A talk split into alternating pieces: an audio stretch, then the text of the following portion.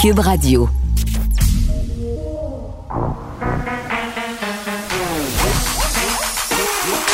Elle a une opinion sur tous les sujets. Pour elle, toutes les questions peuvent être posées. Geneviève Peterson. Cube, Radio. Hey, salut tout le monde. J'espère que vous allez bien. J'espère que vous vous êtes couché tard comme moi parce que hier c'était une soirée électorale assez enlevante. J'ai zappé tellement, j'avais le pouce en feu. C'est même pas vrai, je, je mens. J'ai pas zappé, j'ai même pas de TV. Je sais pas pourquoi je dis ça. J'ai écouté la soirée électorale sur mon ordinateur, mais quand je dis que j'ai zappé, ça veut dire que j'ai regardé plusieurs euh, diffuseurs histoire de voir euh, la différence entre les couvertures. C'était quand même assez intéressant de voir ça. Là, évidemment, on n'a toujours pas de résultats. Ce sera un des sujets de notre émission aujourd'hui. Les élections américaines, on va se demander comment ça se fait, hein? qu'on n'a pas pu prévoir que Trump avait pas mal plus de chances qu'on ne l'aurait pensé au départ. Là, hier, on se parlait que euh, Biden était le favori des sondages. Les experts s'entendaient pour dire qu'il allait remporter l'élection. Là, on voit que c'est beaucoup plus, beaucoup plus pardon, compliqué que ça. On voit que les camps euh, Trumpistes sont peut-être moins vocaux sur la place publique, mais euh, que dans le silence de l'urne, ils sont peut-être beaucoup plus nombreux qu'on pourrait le penser. Trump aussi qui est allé de plusieurs déclarations assez chocs. Là. Un, il s'est proclamé autoproclamé vainqueur de cette élection, ce qui était quand même, à mon sens, un grand manque de classe. D'ailleurs, Joe Biden n'a pas tardé à lui rappeler sur les médias sociaux, avec l'élégance qu'on lui connaît, que le destin de l'Amérique était entre les mains des électeurs et non entre les mains de Trump. Euh, quand même un rappel assez pertinent quand on évolue dans une démocratie.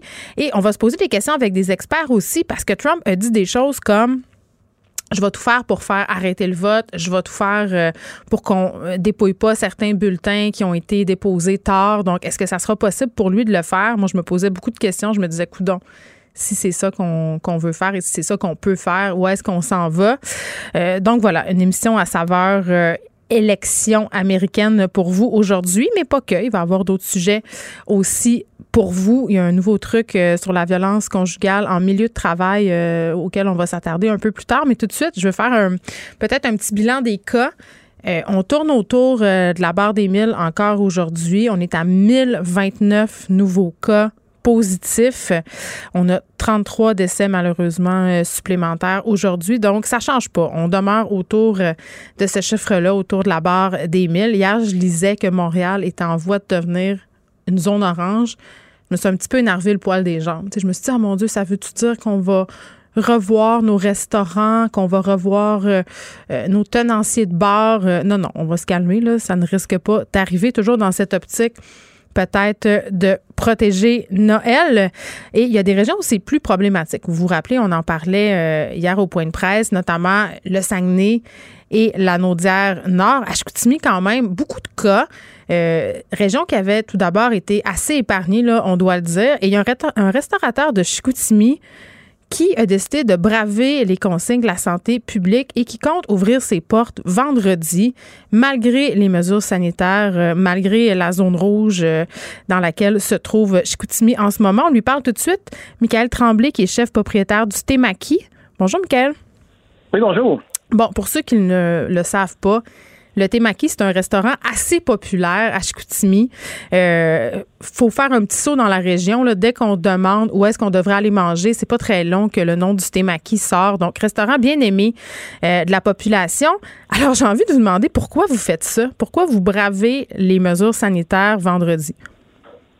Ben, parce que j'aime mon métier, parce que c'est une passion, puis je je crois que au fil du temps, mais au niveau de, toute la pandémie, mais euh, notre métier n'a pas été respecté nos, restaurants puis euh, nos artisans euh, au Québec, euh, c'est un manque de respect total de, nous ouvrir, de nous fermer, de nous, de nous fermer, embauche des embauches, embauche des, embauches. Mm.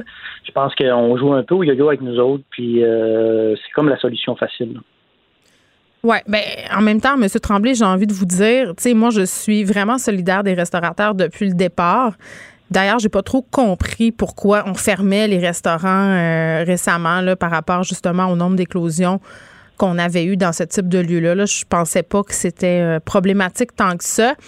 Euh, par contre, devant les arguments euh, du gouvernement, j'ai dû me ranger et dire bon, mais écoutez, si on décide qu'on ferme euh, certains milieux, à un moment donné, on peut pas non plus faire des exceptions. Et les restaurants, c'est un prétexte de rassemblement. Puis ça, c'est ce qui a fait peser la décision, ce qui a fait pencher, pardon, la décision en faveur d'une fermeture un peu comme les gyms. sais, moi aussi, au niveau des gyms, je comprenais pas tant pourquoi on les fermait, mais vous savez, quand les gyms ont fait leur sortie, M. Tremblay, pour dire euh, ben, écoutez, nous, là, certains gyms, on va ouvrir quand même pour protester.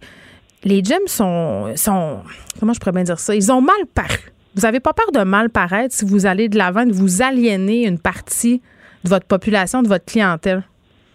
Ben, on verra bien, mais moi, je pense que, tu c'est pas, pas, pas les restaurants le problème. C'est se réunir peut-être, euh, tu sais, moi, je fais des take pour 10-12 personnes qui se réunissent à la maison, à la place de s'en venir dans un restaurant où que l'environnement est contrôlé. Quand tu vas, euh, tu te lèves pour aller aux toilettes chez euh, ton ami qui t'a mangé, que tu te colles de la pizza, ou tu mets pas ton masque, là. Tu ne laves pas nécessairement les mains. Excusez, là, on n'a pas le droit d'aller manger avec des amis en ce moment, techniquement. Oui, techniquement. Techniquement, c'est en plein ça, mais est-ce que ça va se produire? Pourquoi je fais des take pour 12 personnes? Ben, est-ce que vous posez la question? Ben, je, dois, je dois refuser de faire des take pour 12 personnes maintenant, en plus de ne pas ouvrir ma salle. sais, moi, je pense que les restaurants, c'est pas l'endroit, c'est pas le, la bonne la bonne cible. parce qu'on au fil du temps, bon, ben, on voit que c'est plus dans les CHSLD, surtout ici dans notre région, dans les hôpitaux, où c'est des endroits qui théoriquement devraient être plus contrôlés encore plus encore contrôlé que dans les restos. Hmm. que moi, je pense que c'est plus là à faire euh, leurs investigations. Puis moi, euh, c'est sûr que moi, moi je parle, là, euh, je suis très médiatisé, mais je pense que les grands ténors de la restauration au Québec, les THQ, on l'a jamais entendu. En tout cas, moi, je l'ai pas entendu. ceux qui, font de la télé, les grands chefs qui, qui, produisent, puis qui, donnent l'engouement de venir dans nos restaurants, puis hmm. qui donnent l'engouement de la cuisine on les entend pas non plus pour, défendre leur métier, pour défendre le ben, Je suis plus ou moins d'accord. Je suis plus ou moins d'accord avec vous, M. Tremblay. Il y a plusieurs chefs qui se sont prononcés par rapport à la fermeture des restaurants. Moi, j'ai Dany Saint-Pierre ici chaque jour à l'émission euh, qui a commenté largement ces fermetures-là en disant que c'était peut-être pas l'idéal, mais qu'en ce moment, on n'avait pas vraiment le choix de se plier, qu'il y avait des mesures pour compenser, euh, qu'il y a plusieurs établissements, évidemment, qui n'allaient pas passer au travers, mais que c'était peut-être des établissements qui étaient en difficulté au départ. on le sait, le milieu de la restauration, euh, c'est pas facile. Vous, euh, c'est quoi votre situation? C'est-à-dire, si ça se prolonge, les fermetures, est-ce que vous avez peur de fermer? Est-ce que c'est pour ça que vous décidez de faire un coup d'éclat comme ça? mon restaurant, mon restaurant va mm. super bien. On va continuer. Tu sais, les sushis, bon, mais ça fait 15 ans que le restaurant est ouvert. Les mm-hmm. sushis, bon, ben, il y, a, la culture take-out. Les gens, euh, je peux très bien vivre juste avec mes take-out. Mais moi, c'est au niveau de, mon métier. Je trouve que c'est pas respecté, puis c'est pas l'endroit. Puis euh, moi, au début, quand on a commencé à réouvrir, bon, mais euh, j'engage quatre serveurs, puis là, il faut que je les mette à pied. Est-ce qu'ils vont revenir? Est-ce que ça va leur tenter euh, de, revenir dans la restauration? Parce que là, ils sont tannés de se faire euh, jouer au vélo avec eux autres. Mais tu sais, c'est tout, c'est nous qui, avons le poids sur nous autres. Là. Mais je le comprends. là, bon, ben, on, nous, on gère pas des boîtes de vis, on gère de la nourriture. Quand on fait nos commandes, là, bon, ben, faut, faut que la, nourriture sorte. Là, elle peut pas rester dans le frigo. Je comprends, puis je, la comprends, euh, votre détresse à vous, les restaurateurs, les problématiques auxquelles vous faites face en ce moment. Mais Monsieur Tremblay, entre vous puis moi puis la boîte à bois, est-ce que vous pensez vraiment que ça va servir à quelque chose à part euh, vous récolter une amende assez salée là, que d'ouvrir vendredi? Pensez-vous que François Legault va faire Oh mon Dieu! Puis quel Tremblay, je du restaurant T'es maquillé ouvert, on va, on va rouvrir les restaurants. Si on se tait puis on fait rien, bon ben il y a personne qui va nous écouter. Là. moi, peut-être, vu que mon restaurant va bien, bon ben je peux me permettre de, de de, crier un petit peu plus fort que les autres. Hmm. Mais tu sais, si, si je suis là puis euh, je m'effoire, là, bon ben, tu sais, moi, c'est pas dans ma nature, puis euh, j'ai décidé de le faire, puis euh, je vais vivre avec. Puis vous faites ça euh, un peu pour avoir de l'attention médiatique, c'est ce que je comprends, pour pouvoir expliquer ben, votre point? Exactement, puis pour montrer que la restauration, elle se porte pas bien. Puis je pense que au Québec, on aurait pu faire euh, pacifiquement une journée où ce que tu sais on dit que on va ouvrir cette journée-là puis euh, éventuellement bon ben euh, pour pour attirer l'attention sur nous puis on arrive le vendredi puis peut-être on n'ouvre pas ou ceux qui ça le tente ou ça va faire comme les gyms là. il y a plein de gens qui vont protester la police va débarquer on en a parlé c'est correct. Ouais C'est correct d'en parler. C'est que, tu sais, on peut pas juste, tu sais, dire au gouvernement, OK, on vous donne les, les, clés, là, puis euh, vous pouvez, euh, hmm. tu sais, c'est pas, euh, c'est pas comme ça que ça marche, là. Tu sais, j'ai pas super méga peur. On n'est pas en Corée du Nord non plus, là. Tu sais, ils arriveront pas ici avec des track, là, comme dans le temps de la, prohibition ou quoi de même, là. On va discuter, tu sais, les policiers à Chicoutimi, là, ils viennent souvent manger chez nous, là. Tu sais, on les connaît tous, le poste de police est à côté du, du resto, là. Ouais. ils arriveront pas à, avec le gros sabot puis tout, là. On va discuter, puis éventuellement, tu sais, je me mettrai pas. Puis j'ai une trentaine de réservations vendredi. Il y a des gens qui veulent vraiment venir manger pour contester la loi, mais ils sont tous avertis que si jamais je décide que, on, le fait pas, on le fera pas, on n'ouvrira pas, puis on, Ces gens-là, ça leur dérange pas de payer une amende. Ben, il y en a qui ça ne dérange pas. Il y en a qui disent, moi, je payerai l'amende, ça me dérange pas. je hmm. veux être solidaire avec vous autres. J'ai plein de messages, là. Puis c'est pas juste pour faire un show, là. Puis ils sont tous avertis qu'on ne s'assimera pas avec les policiers. On ne fera pas. Euh, c'est assez pacifique, là, mon, truc. Là.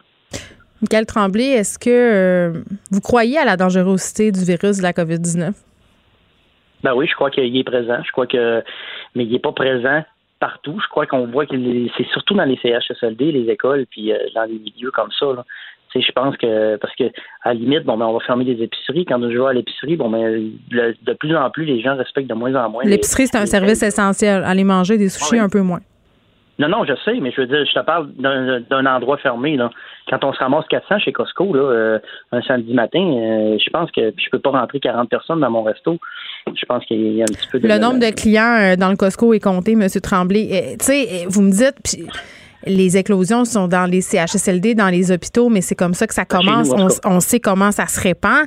Euh, chez nous, ça s'est répandu comme ça. Vous avez plus que 100 cas euh, par jour là, en date de cette semaine. Euh, je pense que c'était comme quelque chose comme 103 cas hier.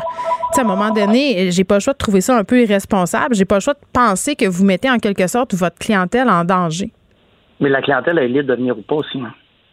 Si, moi, ma mère a sclérose en plaques, mon père, il, il va pas dans un restaurant et il sort pas. Là il fait attention, là. Mais tu sais, si chacun bon, ben, fait attention à ses propres choses, ils sont tout à fait libres de venir ici. Là. le gouvernement tout le temps en train de nous, nous materner. Là, je pense que chacun est responsable de sa vie, puis chacun est responsable de ses trucs. Puis les gens, bon ben, qui sont aptes, puis qui n'ont pas peur de venir, puis qui, qui respectent aussi les règles. Quand on rentre ici, là, bon ben, ils n'ont pas le choix de, se laver les mains dans les restaurants, ils n'ont pas le choix de, de, de, porter leur masque pour aller à la salle de bain. Puis est-ce qu'on a eu des éclosions dans, un restaurant? Mm-hmm à date, je pense qu'on n'a pas eu de, de, de, cas rapportés. Peut-être, là, c'est sûr que peut-être demain matin ou cet après-midi, bon, ben, il y, en a qui vont dire, moi, euh, c'est dans un restaurant que je l'ai pas mis. Mais là, tu sais, je peux pas non plus. Euh, je pense que c'est un, c'est un appel, c'est pour attirer l'attention mm. sur le monde de la restauration qui se porte bien. Euh, pendant à cause de la pandémie. C'est pas mal notre secteur qui est pas mal.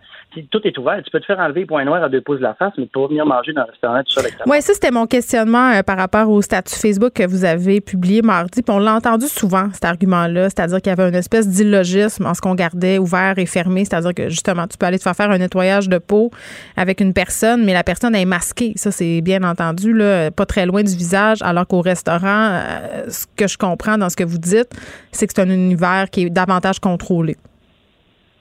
Ben, on est, tu peux manger tout seul avec ta blonde. Peut-être qu'il pourrait juste maintenir dans les restaurants juste les deux personnes, pas plus que deux personnes. Euh, tu peux venir manger avec ta blonde, avec euh, un ami ou de quoi de même. Mais j'ai pas à refaire la loi, mais j'ai à dire mon mécontentement, mon mécontentement, pardon. Avez-vous euh, des réservations de groupe vendredi? Non, j'ai pas de réservation de groupe. C'est que c'est que des deux personnes. Que des deux personnes. Bon. Et ce que je comprends euh, en terminant, M. Tremblay, c'est que vous ouvrez vendredi en guise de protestation, mais vous n'allez pas rester ouvert après ça. C'est vraiment. Non, non, je fais juste vendredi, là, parce que là, tu sais, je ne m'abattrai pas euh, chaque jour. Là, tu sais, je fais pas. Euh, on fera pas le fou non plus. Déjà, il y en a qui, qui, me trouvent fou, là, mais je le fais une journée. Je trouve qu'on aurait dû tous le faire une journée pour nous faire entendre. Mais bon, et pourquoi pas protester en face comme les gyms? Les gyms l'ont fait, euh, voyant que le gouvernement allait distribuer des amendes. On dit aux gens, si vous voulez protester contre la fermeture des gyms, faites des manifs sanitaires en face des établissements. Pas nécessaire d'ouvrir pour ça. Ben, c'est pas aux clients. Je pense que c'est à chacun, c'est aux propriétaires d'entreprise, à chaque mm. entrepreneur à, dire son mécontentement au gouvernement. Puis les clients suivront ou suivront pas. Bon. Je vais vous rappeler vendredi, M. Tremblay, pour savoir euh, si la police est débarquée, s'il y a eu des amendes, euh, comment ça s'est passé. Mais peut-être plus lundi matin, parce qu'évidemment, ça sera peut-être davantage vendredi soir que ça se passera, mais vous me tiendrez au courant. Il n'y a pas de trouble. Merci. C'était Michael Tremblay, qui est chef propriétaire du Temaki à Chicoutimi. Euh, le Temaki, c'est un restaurant où on sert des sushis. Et ce restaurateur-là a décidé d'ouvrir vendredi en guise de protestation contre les mesures sanitaires en zone rouge. Pour elle, une question sans réponse n'est pas une réponse. Geneviève Peterson. Cube Radio. On parle avec Nicole Gibault. Salut, Nicole. Salut Geneviève. Bon, premier sujet, une histoire qui s'est passée quand même il y a quelques années. Je pense que c'était dans une station-service. Euh, c'est une personne qui a tué une adolescente. Euh, puis là, je m'excuse, ça va être un peu graphique, là. Je pense que c'est important qu'on le souligne parce que ça fait partie de l'affaire. Euh, il est rentré pour faire un vol dans un établissement où cette jeune fille-là travaillait et il l'a assassiné de 72 couteau. Euh, et ça, ça fait 14 ans que ça s'est passé. Cet homme-là, euh, bon, qui a fait de la prison, s'est marié en prison, donc serait hein, devenu une meilleure personne en, en guillemets. C'est ce que c'est ce qu'on a prétexté lorsqu'on a demandé euh, des visites, en fait. bon, s'est vu refuser justement son droit de sortie. Oui, puis là, on va applaudir la décision des libérations conditionnelles et surtout le courage et c'est incroyable. Euh, monsieur euh, Bruno Serre et Darlene Ryan, ça fait des années qu'ils militent en faveur de, de la rigidité, la rigueur euh, en ce qui a trait euh, aux, libérations conditionnelles. Mm-hmm. et, ils savent de quoi ils parlent parce qu'évidemment, à cause de la fille, de leur fille, oui, c'est le père et la belle-mère, c'est ça. Oui, c'est la belle-mère, euh, mais je pense qu'elle a agi à titre de, tu sais, pour elle. Là. Mm-hmm. Alors, euh, cette, cette jeune adolescente-là a été tuée d'une façon, tu l'as décrit, euh, Geneviève, 72 coups, là. 60 12 fois poignardé pour hmm. un vol dans un dépanneur. Par un ancien employé, hein, Sébastien Simon, qui travaillait là. il est revenu et ça, c'est vraiment une soirée qui a mal viré. Là. Puis, tu sais, quand on parle d'overkill, là, 60 Exactement le mot. Alors, euh, c'est, trop. Là. C'est, une, c'est une rage. Il y a quelque chose de vraiment fondamental là-dedans. Et, et c'est sûr qu'il a été, ça, ça a dû être pris en considération. Il a été trouvé coupable, ou enfin, il est plaidé coupable, mais je sais qu'il a, il a eu une, une sentence à vie avec euh, pour meurtre premier degré, donc euh, pas de libération conditionnelle avant 25 ans. Mais j'ai une petite question, Nicole, avant qu'on poursuive. Là, euh, il a été trouvé coupable, il, parce qu'il a plaidé coupable par ailleurs un an plus tard, là, un an après les faits. Meurtre au premier degré, est-ce que c'est meurtre avec préméditation? Oui, normalement, mais ben, préméditation est de propos délibérés. Puis probablement tout s'est vu et s'est dessiné dans le contexte de la preuve qui a été dévoilée, parce que je peux pas le deviner, là, mais j'imagine là qu'il avait certainement fait un plan, puis bon, il avait préparé ses affaires, il est peut-être allé en éclaireur avant. Il y a, il y a plein de pistes, là, je dis pas que c'est ça qui est arrivé là-dedans, mais il y a plein de choses que dans les enquêtes euh, sont dévoilées et que, bon, s'est mis de l'avant. Je connais pas vraiment tout le détail de cette enquête-là. Mais ce que j'en comprenais, ce que j'en comprenais, moi, Nicole, à la lecture euh, de l'article du Journal de Montréal qui raconte cette affaire, c'est qu'il est rentré pour voler, mais que ça a vraiment mal viré. Il s'en allait pas là pour tuer cette jeune fille. Moi, c'est ce que j'ai compris. Oui, mais euh, il a été quand même reconnu coupable de. Tu sais, c'est pas, ça tombe pas nécessairement dans une autre infraction. Le meurtre premier degré, il fallait vraiment qu'il en fasse la preuve. Moi aussi, je lis la même chose que toi dans le journal de Montréal, meurtre premier degré, mais pas avec. Euh, j'ai pas le détail de l'enquête. Mais là, que ce soit marié en prison au sens actu, là, je veux dire, ça fait pas de lui quelqu'un d'exemplaire ou de meilleur. Non, non, non. Puis je veux dire, il faut quand même que les libérations conditionnelles euh, s'enquièrent auprès de l'établissement de, du pénitencier pour voir qu'est-ce qu'il fait. Tu sais, si la façon dont il se comporte, puis c'est un peu de bon blablabla, il, il doit être suivi nécessairement euh, pour des thérapies, parce que là, comme tu dis, overkill. sais, alors, il y a sûrement quelque chose à l'intérieur des murs pour euh, essayer d'apaiser cette rage ou expliquer ou euh, bon. Alors, ce n'est pas juste à dire, oh, je regrette infiniment. C'est vraiment pas tout. Attends, il a dit, je regrette et je promets de devenir une meilleure personne. Là, ça fait 14 ans, il me semble que ça devrait déjà être arrivé. Hein? On s'entend-tu? Ça devrait être arrivé. Tout à fait exact. Alors, très bonne décision, puis je pense que c'est réfléchi. et puis, évidemment, c'est un combat éternel parce que c'est Hmm. ces gens-là, euh, père et belle-mère, euh, vont continuer à se battre pour évidemment que les gens finissent leur sentence et que lorsqu'ils sont libérés, c'est parce qu'on a vraiment une certitude qu'il n'y a pas de danger. Puis c'est ça qui est le point bien, bien spécifiques en matière de libération conditionnelle. Est-ce qu'il y a un potentiel, est-ce que ça peut représenter un danger pour la société? On en a vu d'autres, puis on ne veut pas que ça arrive. moi, ma seule question, euh, Nicole, c'est toujours euh, qui a envie de marier un gars qui a poignardé 72 fois une autre femme? Euh, je me suis toujours posé la même question. je pense qu'il faudrait lui poser. Bon, euh, quand même, euh, j'imagine que cette personne-là l'a connu alors qu'il était déjà en prison. Donc, c'est quand ah, même assez particulier. Parlons maintenant euh, d'un cas de voie de fait suite à une altercation dans un café. Un verdict de culpabilité a été rendu contre Stéphane Gagné. Ça s'est passé euh, au café Frida. Monsieur Gagné qui a attaqué une serveuse en 2019. Il s'était rendu dans le café. Euh, il, a un peu menti. Là. Il disait qu'il cherchait quelqu'un qui avait brisé sa voiture. Et en se présentant là-bas, il a comme attaqué la serveuse. Il a serré la main. Il a dit des choses agressives euh, et là, euh, bon, ça n'a pas l'air d'être très, très grave vu comme ça, mais ça peut quand même être ben, traumatisant. Parce que, euh, non, mais tu fais bien de le soulever parce qu'il était accusé et il a été trouvé coupable de voie de fait simple. Mm-hmm. Et là, on peut faire la parenthèse parce que le voie de fait simple pouvait, tu sais, on aurait pu le poursuivre par acte criminel, par déclaration sommaire de culpabilité, qui est, qui est moins, entre guillemets, grave dans la, la gravité objective comme telle et par le fait même dans la sentence, comme on dit, là. Et, c'est ce qui est arrivé. Mais c'est quand même une agression, tu sais. Je veux dire, euh, euh, c'est, quand même un voie de fait craché dans le visage de quelqu'un. C'est un voie de fait poussé de façon, euh, tu sais. puis si on voit sur sur l'épaule, tu sais, ça, aussi, ça peut être une agression. Non, non, ça marche pas. Puis cet homme-là, Stéphane Gagné, avait quand même un dossier en suspens là avec ses voisins. Il, aurait harcelé, il menacé ses voisins. Fait on voit tout de suite que c'est un gars qui peut-être saute un gasket un peu vite. Là. Oui, euh, je pense que les fils euh, se touchent régulièrement. Puis d'ailleurs, c'est pas juste ça. Il y a d'autres choses à son actif.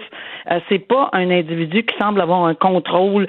puis je pense qu'il serait temps, là, quand quelque part, là, quelqu'un, on pense dans une sentence, là, de, de qu'il fasse une espèce de, de programme de colère, là, comme gestion de la colère, management, là.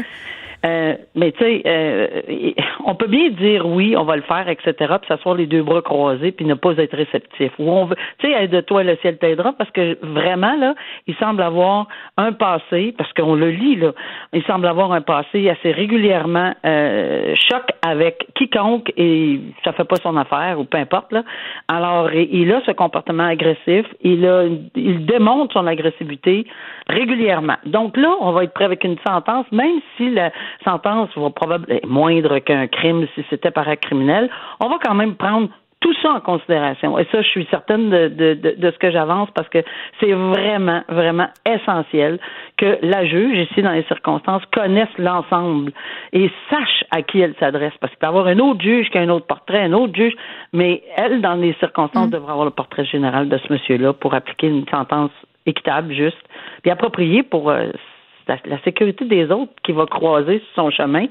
Puis si on lui dit non, mais il semble pas très bien réagir. Puis le message qu'on envoie à la population, c'est gérez-vous. Tu sais, gérez-vous. Puis euh, quand ben, vous êtes sur le bord de péter un gasquette, peut-être aller prendre une petite marche au lieu d'agresser des madames dans des cafés. Euh, bon. Dernier cas euh, qu'on aborde aujourd'hui ensemble, Nicole, ce policier, ou plutôt ex-policier de Laval, qui avait défrayé la manchette parce qu'il tenait sur les médias sociaux des propos complotistes. Là, il a été condamné pour diffamation. sérieusement, ce policier qui a l'air de manquer de jugement sur un moyen temps parce que en, en parallèle de ses activités de police, OK, cet homme-là avait un salon d'esthétique. Et euh, il s'est mis à faire du salissage concernant sa concurrence. Tu sais, comme un mauvais film, là. Exactement. La, la, rivalité entre deux salons d'esthétique de banlieue. Mais là, ça s'est passé pour vrai. Et d'ailleurs, euh, ce salon-là avait été la cible d'un incendie euh, criminel peu après la démission du policier en question. Là. Donc, quand même, toute qu'une histoire. Ah, il y a beaucoup de. oui, effectivement, c'est vraiment toute une saga. Mais là, c'est pas à titre de policier, évidemment, là, c'est à titre de oui, il est ancien policier. Mais ça le frappe parce qu'on l'a connu à cause de ben, ça. Exactement, exactement. Puis dans la question du jugement, j'en conviens. Mais euh, oui, c'est une, euh, une, une, action en libelle diffamatoire et en mhm. dommages. Et ça a été très clair. Hein. On l'a condamné là à des dommages. 17 000 dollars. 17 000, des dommages qui, comprennent des dommages, des dommages punitifs. Et, et, et, également, on lui a ordonné, ça c'est spécial, on lui a dit, tu vas, sur les mêmes réseaux sociaux, sur les mêmes Ben plateformes.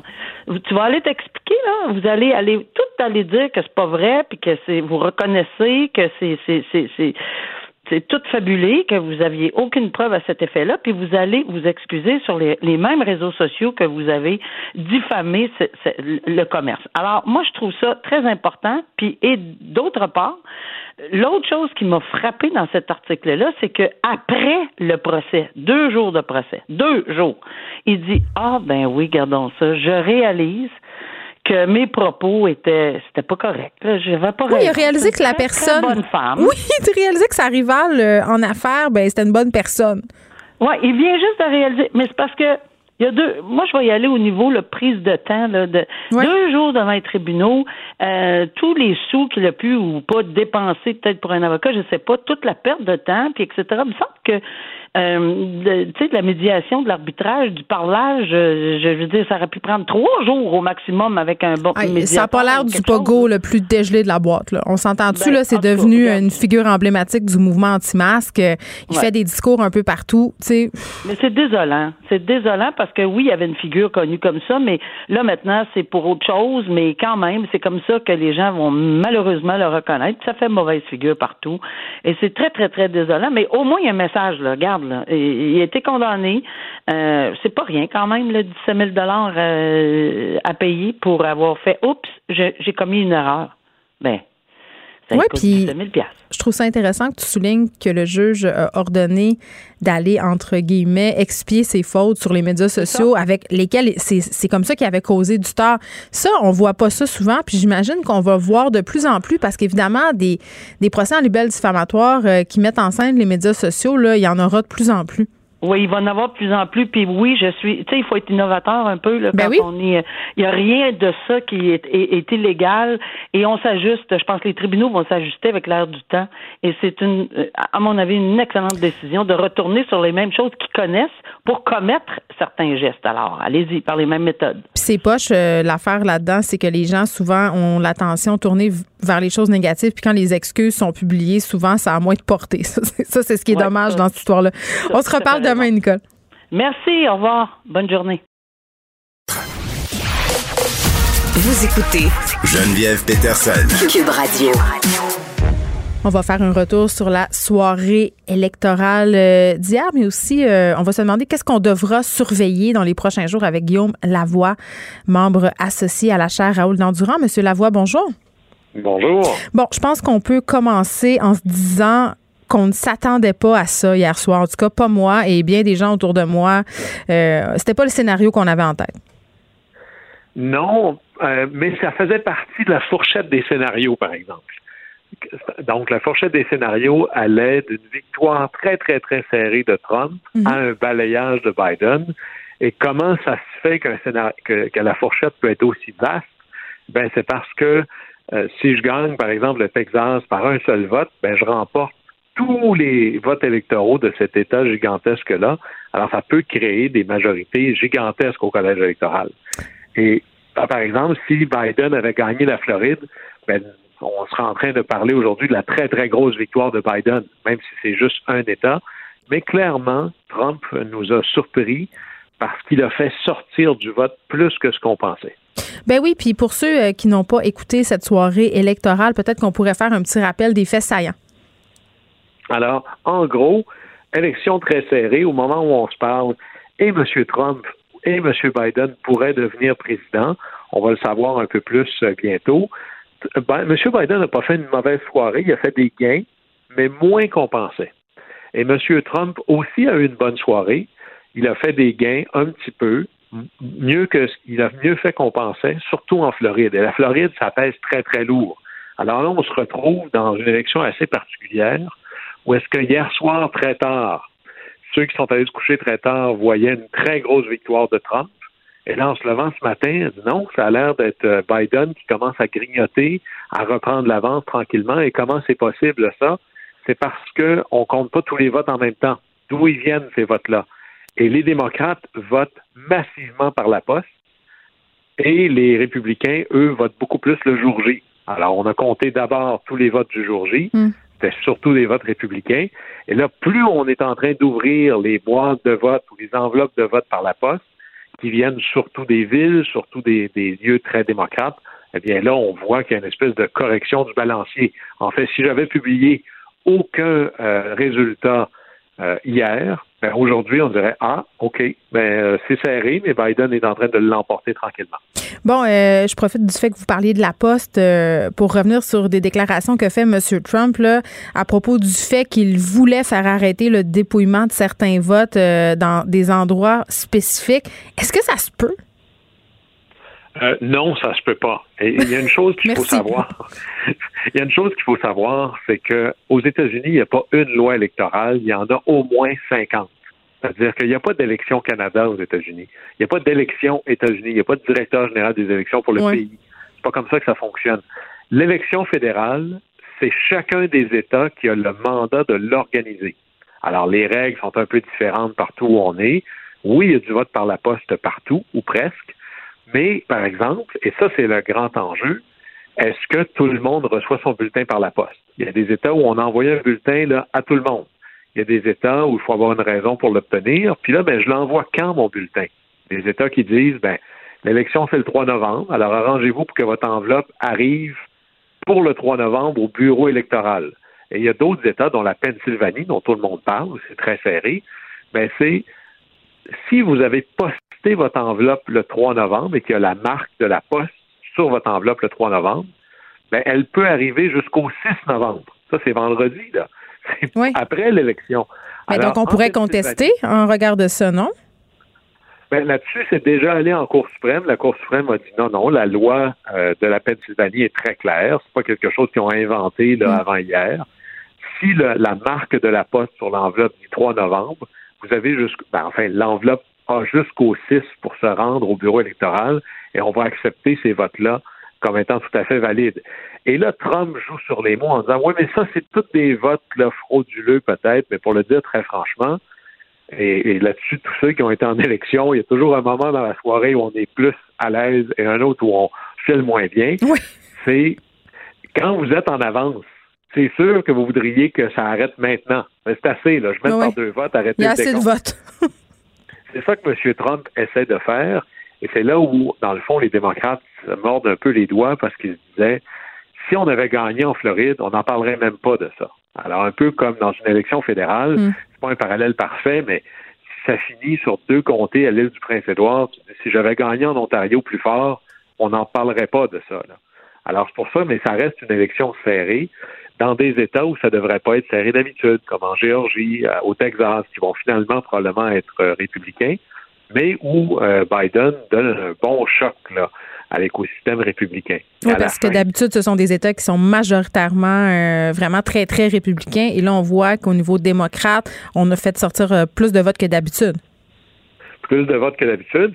Et la, structure démographique de ces États-là sont mm. en train de changer. Un peu comme, par exemple, sur euh, l'île de Montréal, vous avez des comtés qui avant étaient des bons comtés péquistes, qui sont tranquillement devenus des comtés Québec solidaire. Ça arrive jamais d'une élection à l'autre. Vous voyez ça sur trois, quatre élections, puis on fait juste habituellement s'en rendre compte quand la couleur du comté change.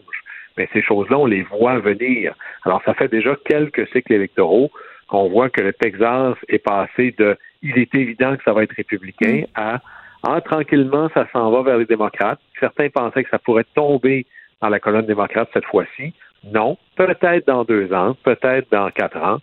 Ça, c'est si les partis ne changent pas de personnalité il reste à voir, là. Mais ça reste une élection serrée.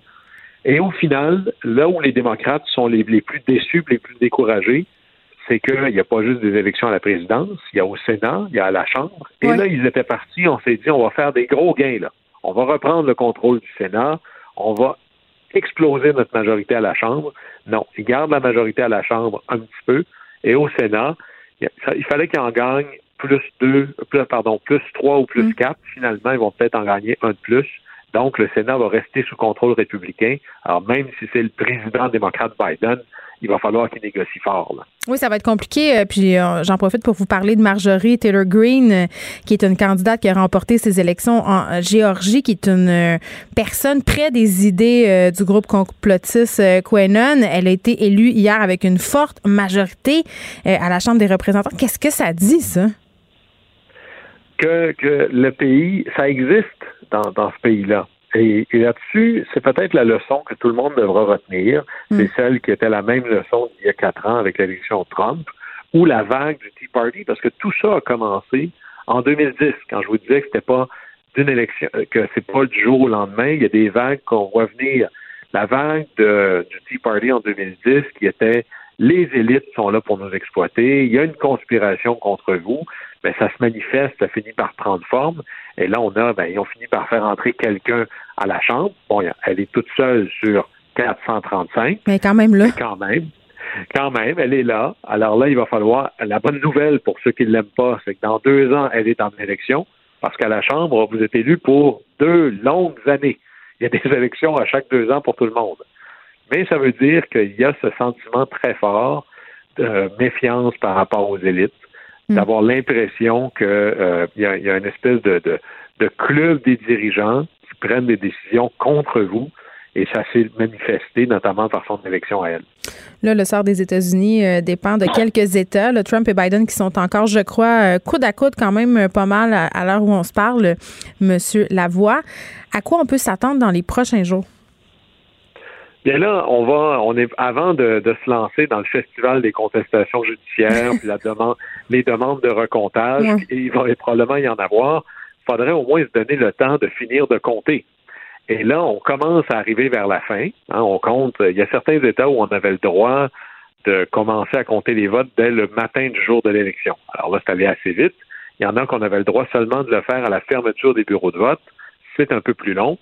Mais vous donnez un exemple de combien tout ça est. Là où il manque le plus de votes encore, c'est en Pennsylvanie. il en ben manque plein en Californie, mais c'est pas grave de savoir par combien les démocrates vont gagner là-bas. Ils vont gagner. C'est pas ça l'enjeu. En Pennsylvanie, il y a à peu près 500 000 votes de différence entre M. Biden et M. Trump. Trump est en avant. Mais il reste 1000, euh, pardon, il reste 1,5 million de votes à compter. Et là, ces, ces comtés-là, pardon, ces votes-là viennent de lieux très démocrates. Un peu comme si vous et moi, on était à égalité. Moi, je suis le libéral. Et il reste juste un comté à vérifier, puis c'est Westmount. Alors, même si vous êtes en avance un peu, on se doute que dans Westmount, je vais aller chercher plus de votes que vous. Là. Mhm. Alors, c'est un peu ça le scénario qui est en train de se passer. Mais on sait qu'en Pennsylvanie, ça va prendre au moins jusqu'à vendredi soir. Donc, on ne saura pas? On saura pas qui va être le prochain président américain avant, avant la fin de semaine? Est-ce que c'est ça que je comprends? C'est tout à fait possible. On va avoir des indications de plus en plus évidentes. Et ça, c'est si personne conteste. Parce qu'à la fin, dans les fameux États dont tout le monde se bat pour les gagner, le Wisconsin, le Michigan, hmm. la Pennsylvanie, si je prends ces trois-là ensemble, ça, c'est des millions de personnes. Donald Trump, la dernière fois, sa majorité pour les trois États réunis, c'était 80 000 votes. C'est pas beaucoup, là. Alors, cette fois-ci aussi, la majorité de l'un ou de l'autre va être assez minime. Et là, toute la question de est-ce que je conteste ou je conteste pas, c'est est-ce que ça vaut la peine? Alors, si je suis en avance de 50 000 votes, c'est pas la même chose que si je suis en avance de 500 votes. Alors, on va regarder les marges présentement. Mais si M. Biden, et un peu ce qui lui sauve les fesses à Joe Biden dans tout ça, c'est d'avoir fait des gains dans l'Ouest, en hmm. Arizona, d'avoir maintenu euh, au Nevada. Mais l'Arizona, c'est probablement ce qui redéfinit. C'est un peu comme si on jouait aux cartes et on vient de me donner un as. Là. Alors, c'est ça qui change son jeu. Alors, si M. Biden maintient euh, ses, acquis dans l'Ouest, le Nevada et l'Arizona. Il peut même perdre sa fameuse Pennsylvanie, là où il est né, qui pèse très, très lourd dans le collège électoral, et emporter la présidence, mais ça se peut que ça prenne encore un peu de temps avant qu'on le sache. Bon, il faudra être patient et peut-être se doter d'antidépresseurs d'ici là. Euh, en terminant, Monsieur Lavoie, on entend tout le temps, à chaque fois qu'il y a des élections américaines, on entend que ce sont euh, des élections historiques. Et là, euh, encore plus celle-ci, là, en 2020. Est-ce que c'est vrai que ce sont des élections historiques?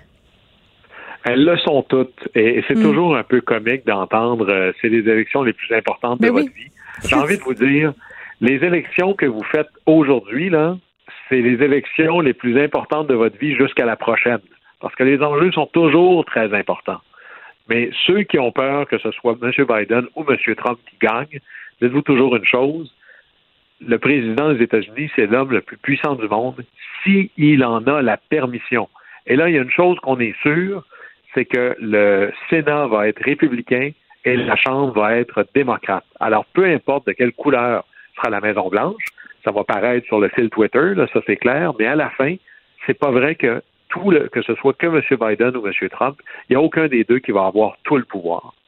Il y aura un certain euh, retour du balancier à cet effet-là. Guillaume Lavoie, merci, euh, qui est membre associé à la chaire euh, Raoul Danduron, faisait un retour sur cette soirée d'élection américaine. Geneviève Peterson. Elle réécrit le scénario de l'actualité tous les jours. Vous écoutez Geneviève Peterson. Cube Radio. On continue notre analyse de la soirée électorale. Euh, on s'en va en Floride, un endroit où, on va se le dire, là, la course euh, promettait d'être extrêmement serrée et où finalement, euh, ça n'a pas été si serré que ça.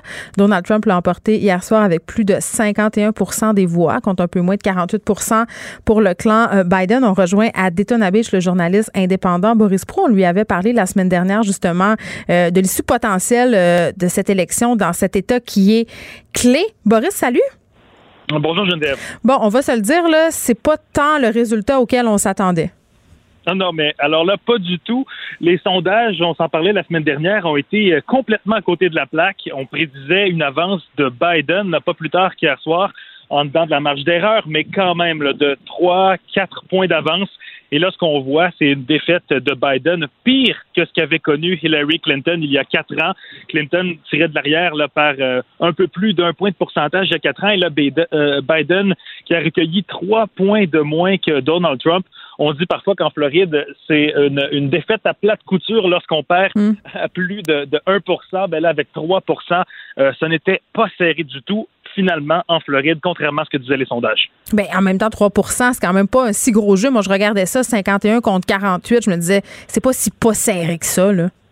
Pour un État comme la Floride, où on est habitué à à 50-50. Là, parfois, euh, vous savez, en 2000, euh, euh, George Bush fils l'avait emporté avec quelques centaines de votes. Ça s'était rendu jusqu'à jusqu'à devant les tribunaux en décembre. Donc, pour un État comme la Floride, c'est beaucoup 3 Est-ce que est-ce qu'hier ça se sentait sur le terrain? Hier c'était le jour du vote, là, évidemment. cette issue là que la Floride a connue. Euh, hier, c'était euh, le jour du vote final et c'est ce que je voulais voir, moi, l'engouement aux urnes euh, mhm. hier, parce que beaucoup de monde avait déjà voté par anticipation. À peu près les deux tiers des Floridiens, là, ou 9 millions de personnes à peu près, avaient déjà voté par anticipation ou par la poste. Donc, il y avait une supposition que tout ça favoriserait les démocrates mais encore fallait-il voir, euh, fallait-il voir si les électeurs de Donald Trump se rendraient voter en personne hier? Et euh, j'ai fait mon tour de quatre, euh, quatre bureaux de vote. Ça a été très tranquille, pas de très longue file, tout s'est bien passé, mais comme de fait, ce que j'ai vu sur place, ce sont des électeurs républicains qui tenaient, eux, à venir en personne le jour du vote. C'est le cas d'un électeur euh, près d'ici à Daytona Beach. Il s'appelle Garrett Simmons, 28 ans. Il est dans l'armée, dans les Marines, et il m'explique pourquoi il a voté en personne et comment il justifie son vote. I supported the president, but it's not because of Biden. I actually don't agree with Kamala Harris because she really scares me. And Joe Biden is getting up there in age. So I would rather see Mike Pence take the reins rather than Kamala Harris.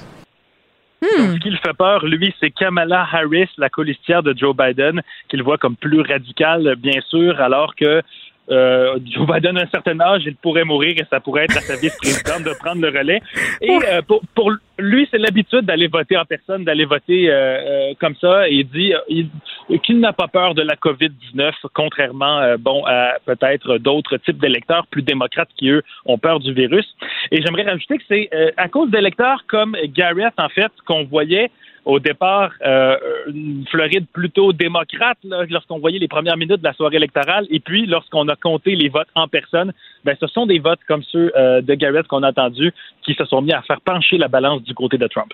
Bon, quand même, c'est toute une déception euh, pour le camp démocrate parce que ils étaient quand même dans une certaine mesure assez convaincus de gagner là. Euh, convaincu, peut-être pas jusqu'à ce point-là, parce que depuis le début de la course, au contraire, on, on entrevoyait les sondages avec une possible victoire de Floride, mais hmm. avec une certaine dose de scepticisme. On me disait en gros, euh, Donald Trump pourrait ne pas concéder la victoire, faire annuler des votes ou aller euh, devant les tribunaux pour rester au pouvoir.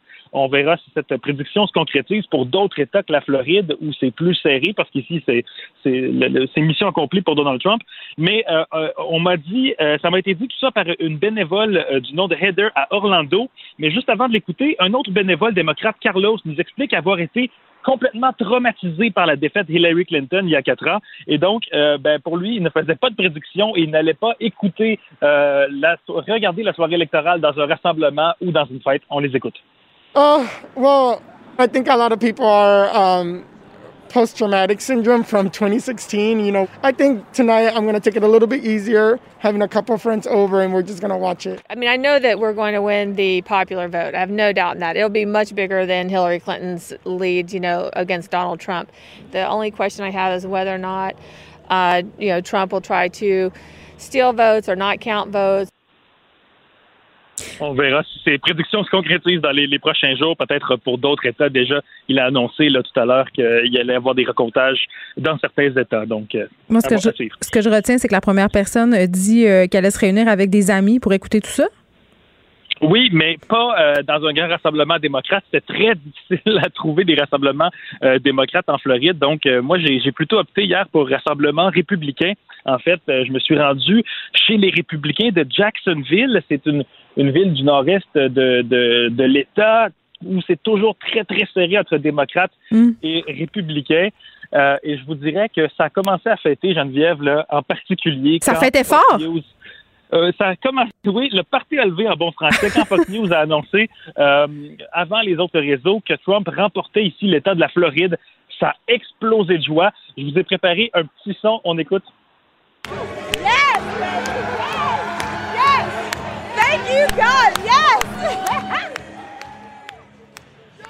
Merci Donald Trump, merci Jésus. Je ne sais pas si on peut entendre, mais il y avait la chanson YMCA qui a décollé euh, derrière la foule. Euh, C'est un drôle de choix de chanson, je sais pas. Euh, je l'avais entendu également dans un rassemblement de Donald Trump à The Villages la semaine dernière, comme quoi euh, Village People est très populaire parmi euh, les républicains. C'est surprenant. une raison qui m'échappe. Mais l'orateur qui est monté sur le, podium euh, criait Make liberal cry again. Donc, faites pleurer les libéraux ou les gens de gauche de nouveau en référence à, leur victoire euh, un petit peu surprise en Floride. Donc beaucoup de joie, oui, euh, euh, dans la foule, dont une petite femme qui dansait, elle s'appelle Brenda Taylor Black, une femme âgée, blanche, qui portait une casquette écrite où il est écrit Trump avec des, des, brillants et elle portait un coupe-vent aux couleurs du drapeau des États-Unis. Je lui ai demandé si cette élection va arriver à rassembler tous les Américains, qu'ils soient démocrates ou républicains. On peut l'écouter.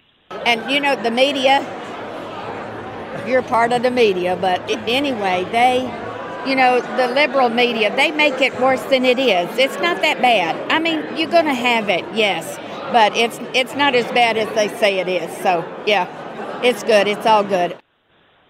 Vous comprenez qu'elle n'a pas apprécié ma question. Elle dit ça, c'est les médias comme vous, euh, les médias libéraux, les médias de gauche euh, qui euh, font valoir que l'État, le pays est très divisé. Elle dit c'est pas si pire que ça, c'est des mensonges.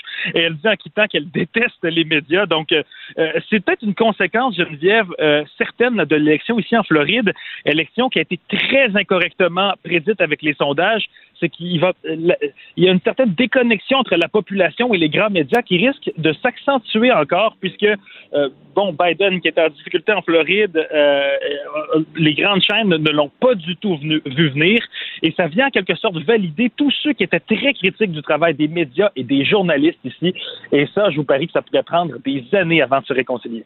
Oui, puis on va s'attarder tantôt à savoir pourquoi les sondages se sont autant trompés. Boris Pro, merci, qui est journaliste indépendant en Floride pour les élections américaines. Merci d'avoir couvert ça pour nous. C'est un grand plaisir. Au revoir. Au revoir. Geneviève Peterson, la déesse de l'information. Vous écoutez Geneviève Peterson. Cube Radio. Le, le commentaire de Danny Saint-Pierre, un chef pas comme les autres. Danny, Danny, Danny, Danny. J'ai bu du gourou. Allô? T'étais là tantôt, tu m'as vu boire mon gourou.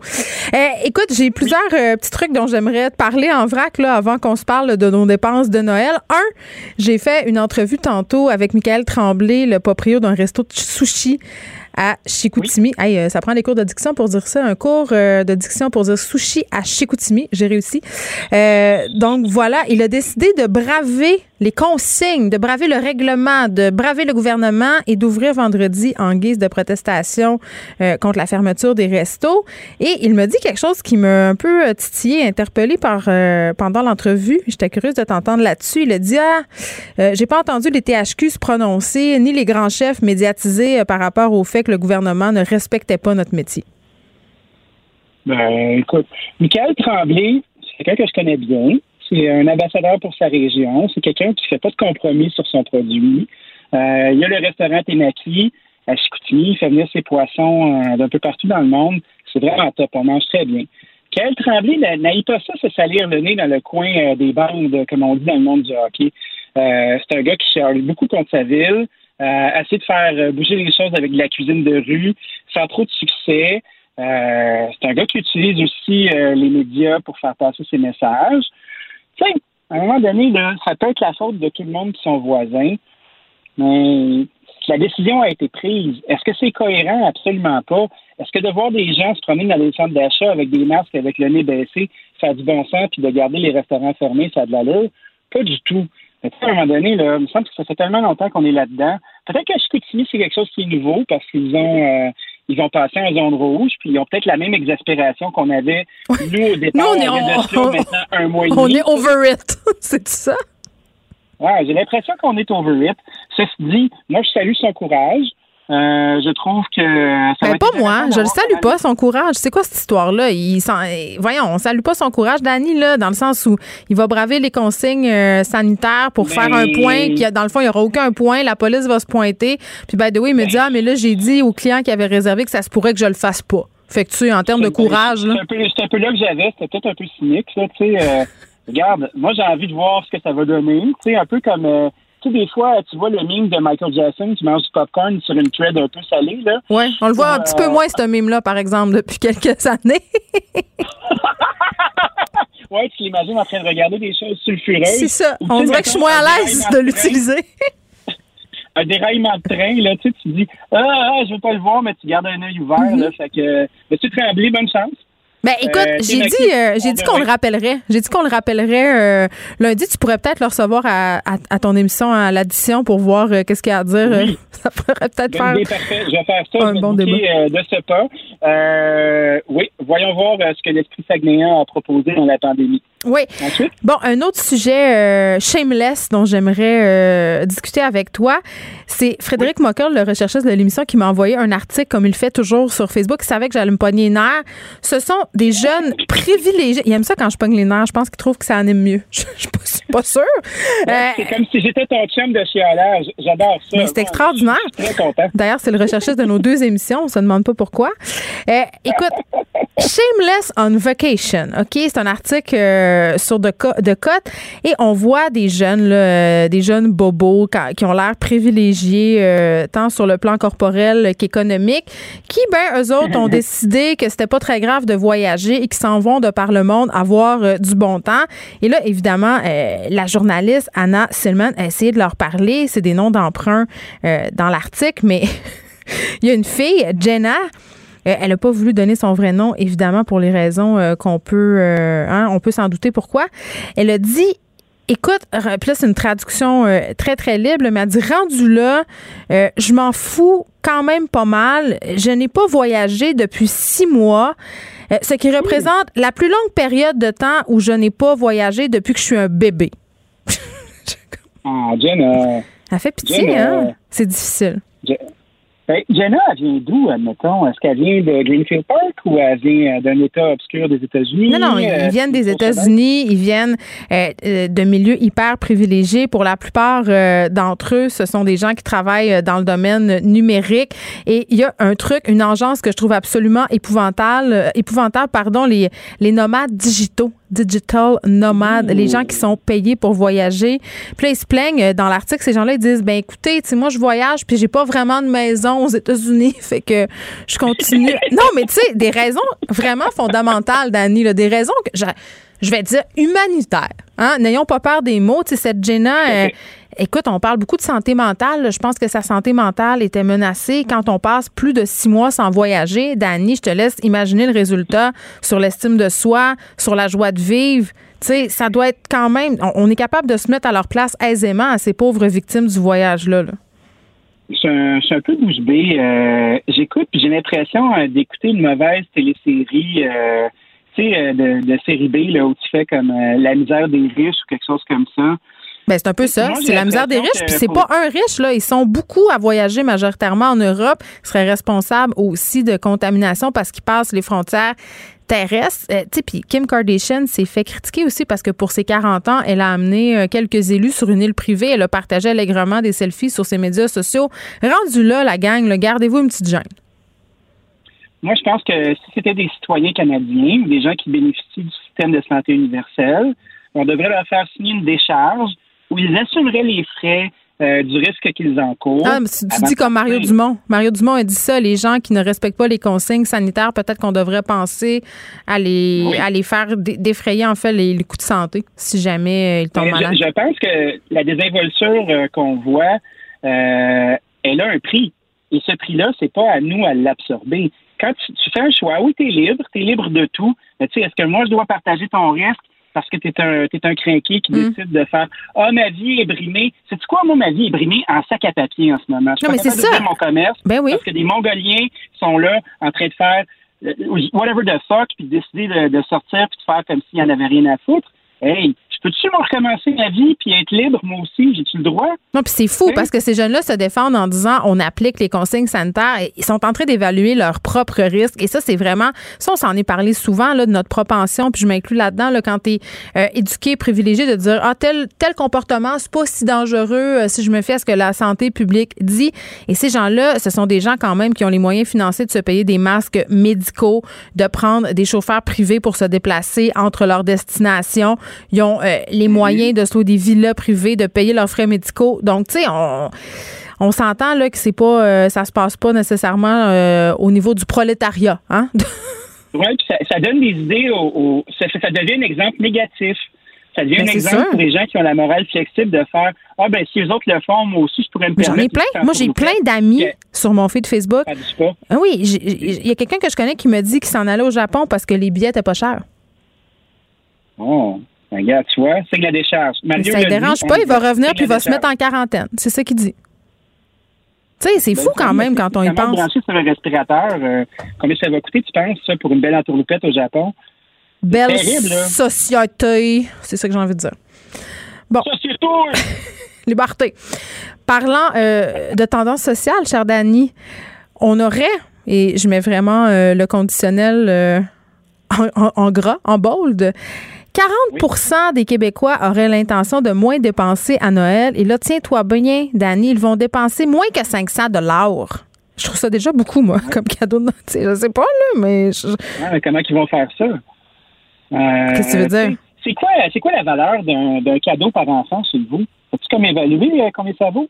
Un cadeau de Noël, admettons, un cadeau de fête par enfant, t'en as quand même quelques-uns. Oui, ben écoute, euh, moi, je me fais un peu avoir parce que ma fille, euh, l'enfant du milieu, est née un 26 décembre. fait que, tu sais, Oh.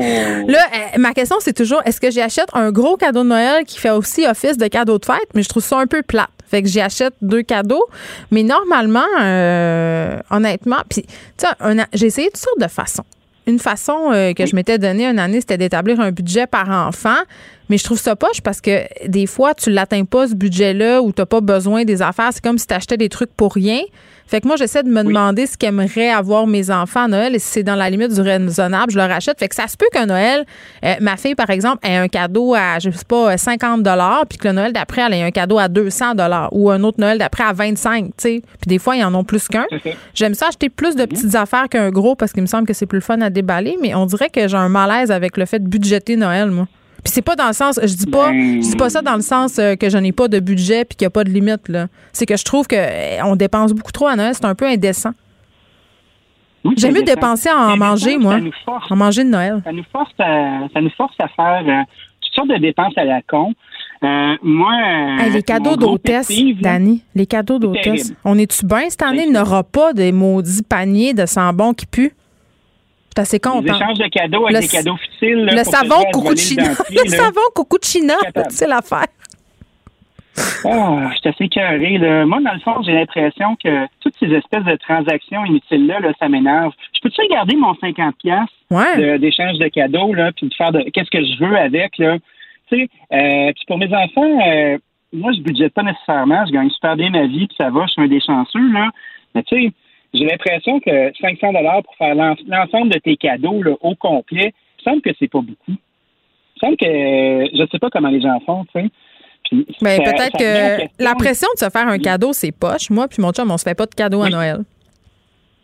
On s'en fait pas. dépend, euh, on- on- nous, on s'en fait, mais tu sais, on connaît nos valeurs de base. Là. Sais, des fois, moi, j'y vais un petit peu plus loin.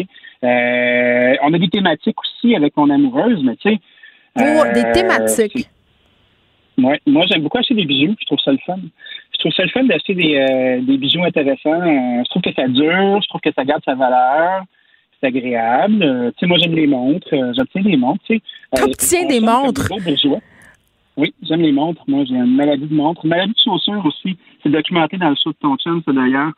Mais, tu sais, dans l'ensemble, j'ai l'impression qu'on n'a pas besoin de ça comme adulte, se faire des cadeaux. Mais moi non plus. Puis, tu sais, acheter que- pour acheter, c'est poche. Tu sais, des fois, tu peux, je sais pas, j'ai l'impression qu'on, parfois, on fait des cadeaux pour se débarrasser. Mais l'idée du bijou, je trouve ça intéressant parce que d'emblée, c'est pas un truc que tu t'achètes par toi-même parce que c'est vraiment un luxe, acheter un bijou, là. On s'entend, là, dans ta liste des priorités, là, euh, tu dis pas, euh, un beau samedi matin, je vais partir m'acheter une boucle d'oreille à 300 pièces. Ça, ça, ça existe juste pas. En tout cas, dans mon monde à moi, ça existe pas.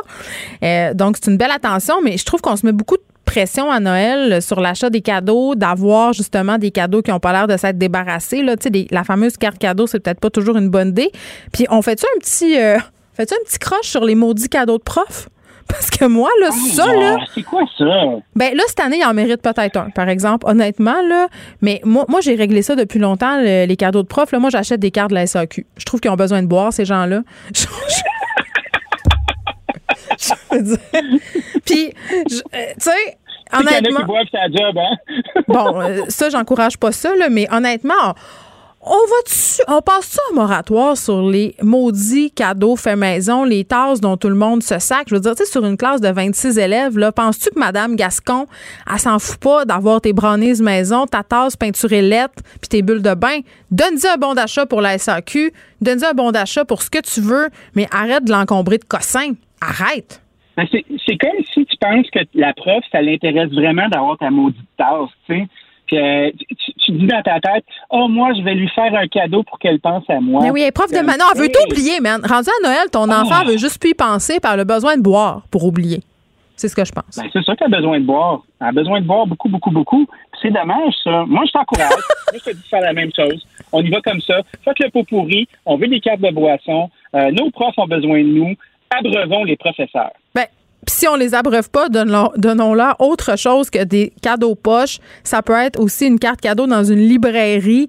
Tu sais, arrêtons de leur donner des patentes dont tout le monde se fout en se disant Ah, Madame Gertrude, elle doit vraiment trouver ça cute, une petite statuette puisqu'elle est prof de maternelle. Non, non. Ah, Madame Gertrude, le beau, elle- le beau elle- t-shirt, euh, le beau t-shirt avec un dessin de mon enfant dessus. Hey, tu penses-tu vraiment que Mme Gertrude, elle va mettre ça? Hey, Madame Gertrude, là, le vendredi Madame soir, Gertrude, va la wild. C'est ça que je dis. Bon. Brésil. Barésie et bottes de cuir. Des huîtres à domicile, mon cher Danny, le rêve de toute femme? Tout à fait. Euh, André Papineau, euh, président de l'agence Vinéalis, qui est une des bonnes agences de vin d'importation privée à Montréal, Euh, magnifique carte des vins. Euh, un homme de grand courage a bravé un cancer il y a de ça peut-être deux ans. Cancer fulgurant, ça fait, ça fait les manchettes d'ailleurs dans notre monde et dans le journal aussi. Ben, il s'est mis à faire venir des huîtres de caraquette. Donc, tu peux commander à la douzaine, à, à la centaine ou à la cinquantaine des huîtres d'une grande fraîcheur pour avec tes beaux produits. C'est une belle bouteille de muscadet là, avec des huîtres. C'est le fun. Mais j'ai une Ça, question. J'ai une question tout de suite parce que je trouve ça super intéressant puis c'est le fun de manger des huîtres puis il me semble que tu peux te faire un truc de zoom avec des amis assez intéressant avec ce service-là. Mais quand tu me dis 50, 108, je me dis, coudonc, euh, si je suis tout seul avec mon chum, on mange pas nécessairement ça euh, en une soirée. J'ai peur que- de gaspiller. Ben, les huîtres ont une durée de vie assez longue. Hein? Ah, pour vrai? C'est un, c'est un coquillage, un bivalve. Euh, c'est bien fermé, c'est hermétique. Il y a une technique pour conserver les huîtres à la maison. Vous savez, l'huître, elle a un côté qui est plat, puis un côté qui est encavé, qui a une espèce de petit bedon. Là. Donc, quand tu mets le bedon vers le bas, l'eau reste dans l'huître. On l'empile bien, on met un linge humide par-dessus, vous mettez ça dans votre tiroir à légumes dans le frigo. Puis ça va, ça va rester beau, beau, beau. Puis là, tu te sers une douzaine à la fois. Ça peut durer jusqu'à un mois, ça. C'est sûr que rendu à un mois, elles vont être sèches un petit peu. Je vous recommande de les sentir avant. Si ça sent, si ça sent la mort, c'est une- peut-être que c'est mort. Une dans sèche, pas très huître qui va avoir son eau, euh, son eau, puis va avoir un beau muscle, un beau muscle bien glaireux. Eh bien, ça va fonctionner. Bon. formidable. Puis moi, Dani, je vais te demander si c'est facile à ouvrir ces huîtres-là parce que moi, mon féministe s'arrête là où il faut ouvrir des huîtres. Je dois l'avouer. J'aille ça. C'est c'est aussi, fa- c'est aussi facile qu'ouvrir un barbecue. Tu vas voir, c'est très, très facile. Euh, puis, une technique pour pas se faire mal aux doigts, là, ben, on, prend, on prend une serviette de table, un bon linge à vaisselle, on le plie en trois ou en quatre pour faire un petit rectangle. On replie euh, le linge par-dessus l'huître, puis après ça, ben moi, j'aime bien les ouvrir euh, du derrière. Hein. Euh, c'est bien connu, les huîtres se laissent faire comme ça. Par le Donc, derrière. il y a une Ouais, il y a une petite cavité là, que tu peux t'enfoncer avec subtilité mais fermeté. Puis après ça, d'un coup de poignet, l'orifice se débarre, le bivalve s'ouvre et tu peux savourer ton huître en toute quiétude. Coudon, ça a quasiment l'air le fun. Dani, c'est euh, hein, c'était graphique. On se reparle demain. Ça m'a fait plaisir. Bonjour. Au revoir. Ça fait plaisir. Le, le commentaire de François Lambert, un dragon pas comme les autres. Salut François. Salut, comment ça va? Ça va bien? Est-ce que tu t'es couché tard hier? Eh, Écoute, j'ai essayé, mais moi, euh, tu sais, je me lève à 3 heures. Fait qu'à 8h30, là, je fais tous les efforts que je peux, mais il n'y a rien qui va me rester réveillé. T'as tout raté. T'as tout raté de la soirée électorale d'hier. Ben, je regarde qu'est-ce qui se passe ce matin, puis je pense qu'on est au même point qu'hier soir à 8h30. C'est vrai. C'est vrai. Puis moi, je saluais tellement le travail des commentateurs qui doivent meubler de longs moments euh, par des analyses et souvent euh, des trucs assez répétitifs. Là. En tout cas, j'ai trouvé que. Mais oui, puis Pierre Bruno, il est champion hein, parce qu'il veut toujours comme couper la parole comme s'il y a quelque chose qui s'en vient de, majeur. C'est vrai, il nous garde dans le suspense. Ben oui, il y avait la bouche ouverte. Là, tu dis, ah, là, là, c'est là. Mais non, c'était pas là. Fait que j'ai abandonné, je suis allé me coucher. Bon, je comprends. Je me à 1 heure du matin, un peu d'anxiété pour aller voir. Ah, puis t'as-tu regardé? euh, ben, j'ai regardé, puis là, j'ai bien vu que ça se passe encore. J'ai dit, ils sont malades dans la tête. C'est là qu'il faut apprécier notre système euh, d'élection ici. C'est simple. Hein? Puis ils veulent le compliquer un peu plus avec le vote universel. Et honnêtement, euh, moi, moi, je salue notre système. Il est, il est simple. Tu votes pour quelqu'un, il est élu ou il n'est pas élu, point final. Non, c'est vraiment. C'est drôle que tu le soulignes, puis je trouve ça intéressant euh, qu'on le spécifie. C'est normal qu'on se sente tous un peu comme des enfants de 5 ans par rapport au système euh, euh, d'élection américain parce que c'est excessivement compliqué. Et même hier, je remarquais tout ça à la télé quand on essayait d'expliquer aux gens le fonctionnement, là, c'était quand même Ouais. pas clair. Ils nous l'expliquaient comme si on était des élèves de maternelle et j'avais quand même beaucoup de questions. Ben, c'est là que je comprends parce que euh, Raphaël Jacob de la chaire Raoul d'Endurant. Tu sais, il y a des spécialistes de la politique américaine et ça me fait toujours sourire. Moi, Pourquoi? Comment tu peux être, ben, comment tu peux être spécialiste de la politique américaine? Mais quand tu regardes la complexité, je comprends que quelqu'un peut être spécialiste parce qu'on n'a pas ça des spécialistes de la politique canadienne. Hein? On a des commentateurs. Je pense qu'on en a. Là. Chantal Hébert, c'est une pas pire spécialiste. Oui, mais elle se déclare, elle se déclare pas comme un spécialiste. Les gens qui travaillent. sur Oui, c'est parce qu'il y a une chaire, euh, il y a une chaire de recherche, la chaire euh, Raoul d'Endurant. Raoul d'Endurant. Oui, oui. Ben, D'ailleurs, que j'adore Raphaël Jacob et les autres. Je trouve que c'est brillant quand je les écoute, mais c'est complexe. Ils vivent notre système d'élection parce que le bordel est pogné. Mais le plus beau, Geneviève, c'est que moi, je m'attendais pas à ça. Puis je pense que les gens s'attendaient pas à ça. Le marché boursier aujourd'hui, il est complètement déchaîné. Euh, ouais. Qu'est-ce qui se passe? Quelle lettre on est aujourd'hui, là? en quelle forme on est? Ben non, aujourd'hui, on a une, une grosse reprise. C'est comme si les gens les gens s'attendaient depuis quelques jours que Biden rentre. Et dans l'incertitude, on le sait dans le fond que Biden va rentrer. C'est une c'est une question. Fait que tout ce qui était spéculatif, on dit OK. Le, le marché boursier, lui, il donne la réponse avant les autres la plupart du temps. Il est en avance de deux, trois mois. Fait que il est, il est parti en fou un matin, plus que plus de 700 points. Euh, la folie. Euh, Est-ce que ça va continuer comme ça pour quelques jours? On va voir, mais euh, il y a beaucoup de richesses qui se créent aujourd'hui. La richesse fictive, bien entendu, parce que les actions ne, ne sont pas la vraie richesse. Et d'ailleurs, le, le Bill Morneau, c'était une des choses qu'il voulait, euh, taxer les, euh, les grandes richesses euh, canadiennes. Non, mais ça se peut pas. Si c'est en bourse, comme tu dis, c'est de l'argent virtuel, ça fluctue tellement. Comment tu taxes ça, tu sais? Ben, c'est compliqué, puis il y a une chance qui n'est plus là, parce que c'est- ça aurait été plate. Mais le marché boursier est déchaîné aujourd'hui. Moi, je m'attendais vraiment à avoir un moins 500, moins 700, donc un 2% de moins aujourd'hui à cause de l'incertitude. Mais le marché dit, hey, regarde, ça, c'est pas de l'incertitude, c'est juste du chiolage. On est habitué à Trump qui chiale, mais il n'y a plus d'affaires là. On le passe, et maintenant, c'est Biden all the way jusqu'à temps. Mais on le sait pas si ça va être Biden, François. Hein? C'est encore serré, là. le marché lui assume que c'est Biden. Donc, on va voir. Euh, ils sont pas. euh, Le marché peut se tromper. Le marché est bipolaire de toute façon.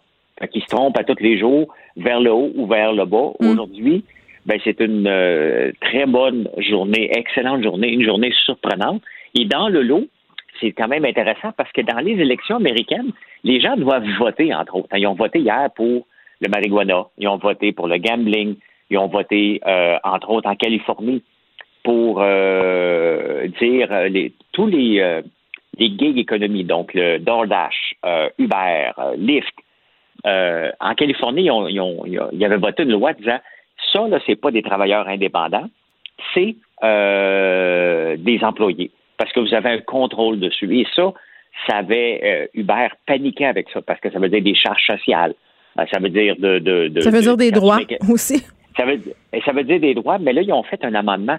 Et la gang de la gig économie, de, de toutes les affaires comme ça, transport, Mhm. on met 200 millions de dollars en publicité pour que les gens aillent voter pour euh, leur proposition. euh, puis le, Mais ça a de marché? Avait- Ça a marché parce que là, les actions de Uber, Lyft ont explosé à matin plus à peu près 4 piastres, 5 piastres. Ouais. Et euh, donc, ça, ça a marché, c'était épeurant. Et souvent, ce qui arrive en Californie aussi vient nous affecter. On n'achète pas juste les légumes de là-bas. L'État de la Californie qui est toujours un peu en avance sur tous les autres États et même, euh, même au Canada. On achète beaucoup de légumes là-bas, entre autres, mais on a un lien quand même assez étroit. Et souvent, ce qui se passe en Californie vient nous hanter quelques années, euh, quelques années plus tard. Et euh, on ne voulait. La réalité, c'est que la- le lien travailleur autonome euh, est souvent euh, mince. Et tu sais, dans le fond, même même une personne comme toi là, mettons que tu travailles à te- ben, la plupart des acteurs actrices sont travailleurs autonomes. hein. Et tous les chroniqueurs. Et souvent, quand ça fait deux ans que tu travailles pour la même place, est-ce que tu es vu comme un travailleur autonome ou là, Mais il faut que tu aies plus qu'un client. Sinon, euh, il y a un lien d'emploi, puis techniquement, Revenu Québec et euh, euh, l'Agence du revenu du Canada peuvent te poser des questions. Ça, c'est ça, c'est un fait. Donc, tu vois, c'est toujours borderline le lien travailleur autonome et employeur.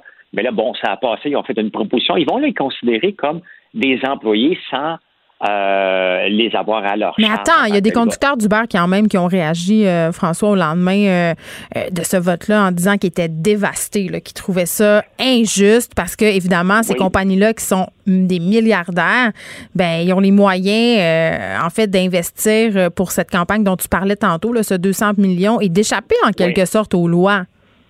Oui, mais je vais te rappeler une compagnie qui s'appelle Théo Taxi qui vient de renaître de ses centres. Et qu'est-ce qu'avait fait Théo Taxi? Avait tout mis ses chauffeurs comme euh, employés.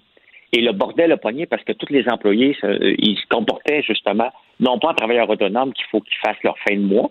Euh, ils se sont comportés en employés un peu paresseux, puis ils sont allés se cacher. C'est un fait, un fait connu. là. Ça veut Les dire quoi, ça, qui étaient stationnés puis qui chargeaient leur char alors qu'ils n'en avaient pas besoin? ils allaient tous jaser dans un même coin. C'est connu, là, ça. Là. Ils, Ouais. ils, euh, ils se comportaient comme des employés. Puis pas, c'était pas important d'aller chercher un client. Ça changeait rien à leur paye. Et, Tandis que quand tu es travailleur autonome, évidemment, chaque décision a un impact sur ton revenu. Donc, les gens sont davantage peut-être euh, assidus à la tâche, c'est ce que tu dis? Exactement. Ben oui, parce que là, faut que tu gagnes ton revenu. Puis regarde la nouvelle version d'Intéo Taxi, cette partie-là a été laissée tomber. Et cette partie-là ne pouvait pas fonctionner en partant parce que la plupart des gens qui font du taxi à Montréal, ce sont une grande majorité d'immigrants qui viennent d'un pays où euh, il y a beaucoup d'entrepreneuriat, puis ils viennent ici pour se lancer en affaires et se ramasser salarié à 14 piastres de l'heure. C'est pas une fierté de dire ça dans son pays. Et j'avais déjà écrit un texte par rapport à ça. Et euh, ça avait fait beaucoup, beaucoup réagir. Et c'était une réalité euh, réelle. C'est pas parce qu'il était paresseux non plus, mais euh, il n'était pas fier d'être employé. Il faut ramener ça. Donc, ça n'aurait pas été payant pour personne que Uber et Lyft, ils se ramassent avec des employés. Comme ça n'a pas marché, l'expérience ici n'a pas fonctionné pour mille raisons. L'expérience de la première version de Théo Taxi, pourquoi elle n'a pas marché, mais entre autres, considérer des chauffeurs comme des employés faisait partie de la problématique euh, assez majeure.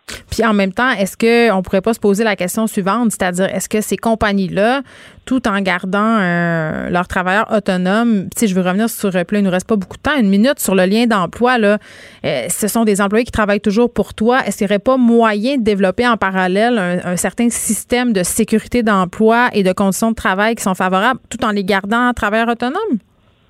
Mais le problème, c'est que tu sais, faut, faut relier ça à l'offre et la demande. Et lorsque OK. tu as des employés, euh, puis l'offre elle diminue, ben, tu es obligé de les garder. Tu peux pas les envoyer à la maison. Tu, es obligé de leur donner des avantages sociaux. Et toute une problématique que l'offre et la demande dans, dans le taxi regarde en ce moment avec la pandémie. Il y a beaucoup moins d'offres, il y a beaucoup moins de demandes et l'offre est toujours aussi grande. Donc, ces gens-là seraient mis à pied euh, aux frais de l'entreprise qui devient un coût. Tu sais, un employé, ça coûte 20 à 30 de plus pour l'entreprise. Oui, c'est vrai. Donc, euh, à la fin, qui aurait payé? C'est le client, tout simplement, qui aurait payé plus cher pour son taxi. Merci François, on se reparle demain. Joignez-vous à la discussion. Appelez ou textez le 187 Cube Radio 1877 827 2346. Hello. Cube Radio. Cube Radio. En direct à LCN. 14h30, c'est le moment d'aller retrouver Geneviève Peterson dans nos studios de Cube Radio. Et Geneviève, juste avant de t'entendre, euh, je veux te dire qu'on commence à avoir des nouvelles de, Joe Biden, des premières images à l'effet qu'il pourrait bientôt prendre la parole. Alors, je voulais simplement t'avertir et avertir aussi nos téléspectateurs. Euh, restons aux aguets. Et on se parle de cette nouvelle représentante, euh, Chambre des représentants, nouvellement élue. Elle s'appelle Marjorie Taylor Greene. Elle a été élue dans un bastion là, euh, très républicain de l'État de la Georgie et c'est une proche du mouvement QAnon. Ben oui, puis c'est quand même assez surprenant parce que, OK, c'est vrai, la Géorgie, euh, c'est un État majoritairement conservateur et cette femme-là, elle est conservatrice. D'ailleurs, si on l'observe, Oh oui. là, on peut le voir, elle est la représentante suprême de l'image qu'on se fait de la femme conservatrice américaine, blonde, euh, qui vient d'un milieu économiquement privilégié. Elle est pro-armes, elle est pro-Dieu, elle est pro-vie, évidemment. euh, qui dit pro-vie, hein, ce que ça veut dire, c'est qu'elle est anti-avortement, elle est anti-mariage envers les personnes du même sexe. Donc, elle est à peu près euh, anti-tout. c'est ce que j'aurais envie euh, de vous dire. Euh, ça, c'est une chose, mais qu'elle se revendique aussi explicitement près du mouvement QAnon, moi, c'est ça qui me surprend et c'est ça qui est préoccupant, à mon avis, et qui témoigne euh, d'une nouvelle réalité auquel on devra euh, s'attarder parce que là, qu'est-ce que ça veut dire qu'elle soit là? Qu'est-ce que ça veut dire qu'elle remporte avec une majorité aussi écrasante euh, l'État de la Géorgie? Euh, je pense que, puis on en a discuté euh, à quelques reprises, Julie, toi et moi, là, ça témoigne du fait que ce mouvement-là gagne en popularité un peu partout dans le monde et Mhm. là, en crédibilité avec son élection. Ben oui, parce que les membres de QAnon, là, eux autres, ce qu'ils disent, ce qu'ils prétendent, c'est que les hauts responsables des gouvernements, et ils incluent même Justin Trudeau, Euh, ce seraient des membres d'une secte mondiale composée de pédophiles satanistes. C'est-tu quoi, Geneviève? J'ai l'impression que je mets des mots qui vont pas ensemble dans une même phrase, mais c'est complètement surréaliste. Mais on dirait un, film d'horreur, mais c'est vraiment une vraie théorie euh, du complot. En fait, il y aurait une alliance euh, entre les médias, hein, les hauts dirigeants des différents pays du monde et certaines vedettes d'Hollywood. Et il y aurait une espèce, justement, de réseau de pédophiles sataniques qui veut s'emparer du monde. Et pour cette mouvance-là, Donald Trump, et c'est ça qui est surprenant, est perçu comme un messie. C'est-à-dire qu'il est perçu comme la personne qui pourrait éventuellement délivrer le monde contre cette hégémonie pédophile satanique. Et ça, c'est quand même particulier parce que plusieurs experts euh, qui observent les nouveaux phénomènes religieux qui voient euh, une espèce de transposition dans le mouvement Quenon, c'est-à-dire qu'on s'est un peu débarrassé en quelque sorte dans les années 70 avec la Révolution tranquille, mais le désenchantement à l'échelle planétaire. Les religions ont moins de place qu'avant, bien que ces temps-ci, on pourrait en douter. Là. Il y a des nouveaux mouvements religieux qui sont nés et le mouvement euh, Quenon en serait un dans l'optique où il remplit un peu la même fonction, c'est-à-dire on a un mythe, là on l'a dit, le, le mythe fondateur de la religion, c'est le mouvement pédosatanique. Et on voit vraiment le monde dans ces lunettes-là. Et on essaye de convertir les gens, c'est-à-dire de leur expliquer que c'est eux qui comprennent pas, que nous, on a la vérité. Et on essaie de faire euh, la lumière sur tout ça en disant, c'est nous qui avons les vraies clés de l'existence. On va vous dire comment ça fonctionne, le monde pour vrai.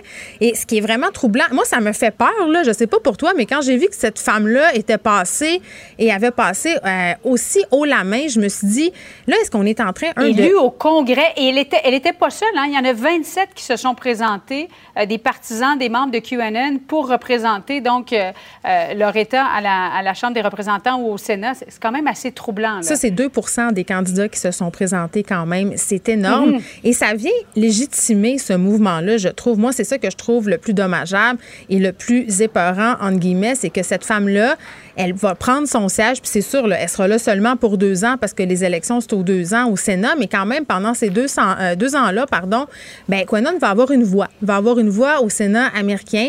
Ça vient le légitimer, puis est-ce qu'on est en train d'assister à la politisation, entre guillemets, de ce mouvement-là, on peut se poser la question. En tout cas, on en a une preuve aujourd'hui, c'est possible. Et même, elle s'en est dissociée hein, quand même, euh, Marjorie Taylor Greene, parce qu'elle a fait des tweets assez problématiques en 2017. Elle a fait campagne sans masque, sans distanciation sociale.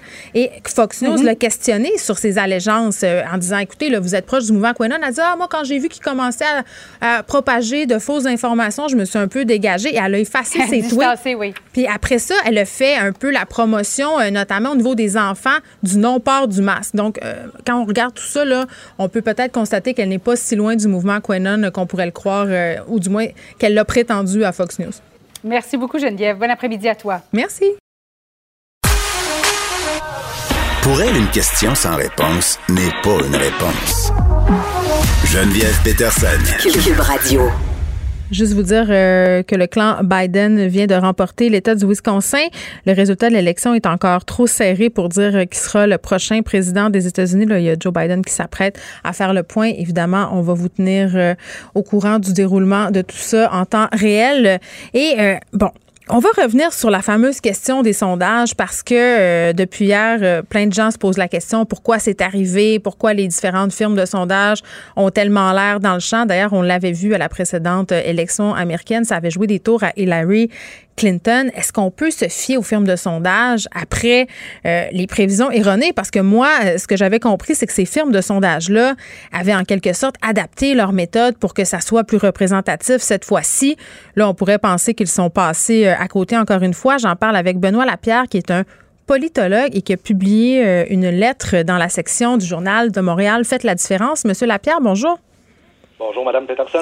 Bon, euh, vous commencez euh, votre texte en disant que Donald Trump euh, nous a encore fait, si on veut, le coup, hein, qui a fait mentir les sondeurs parce qu'on le voyait loin derrière dans les intentions de vote. Là, on les a pas, les résultats finaux encore, mais vraiment, la question que tout le monde se pose, c'est comment c'est possible?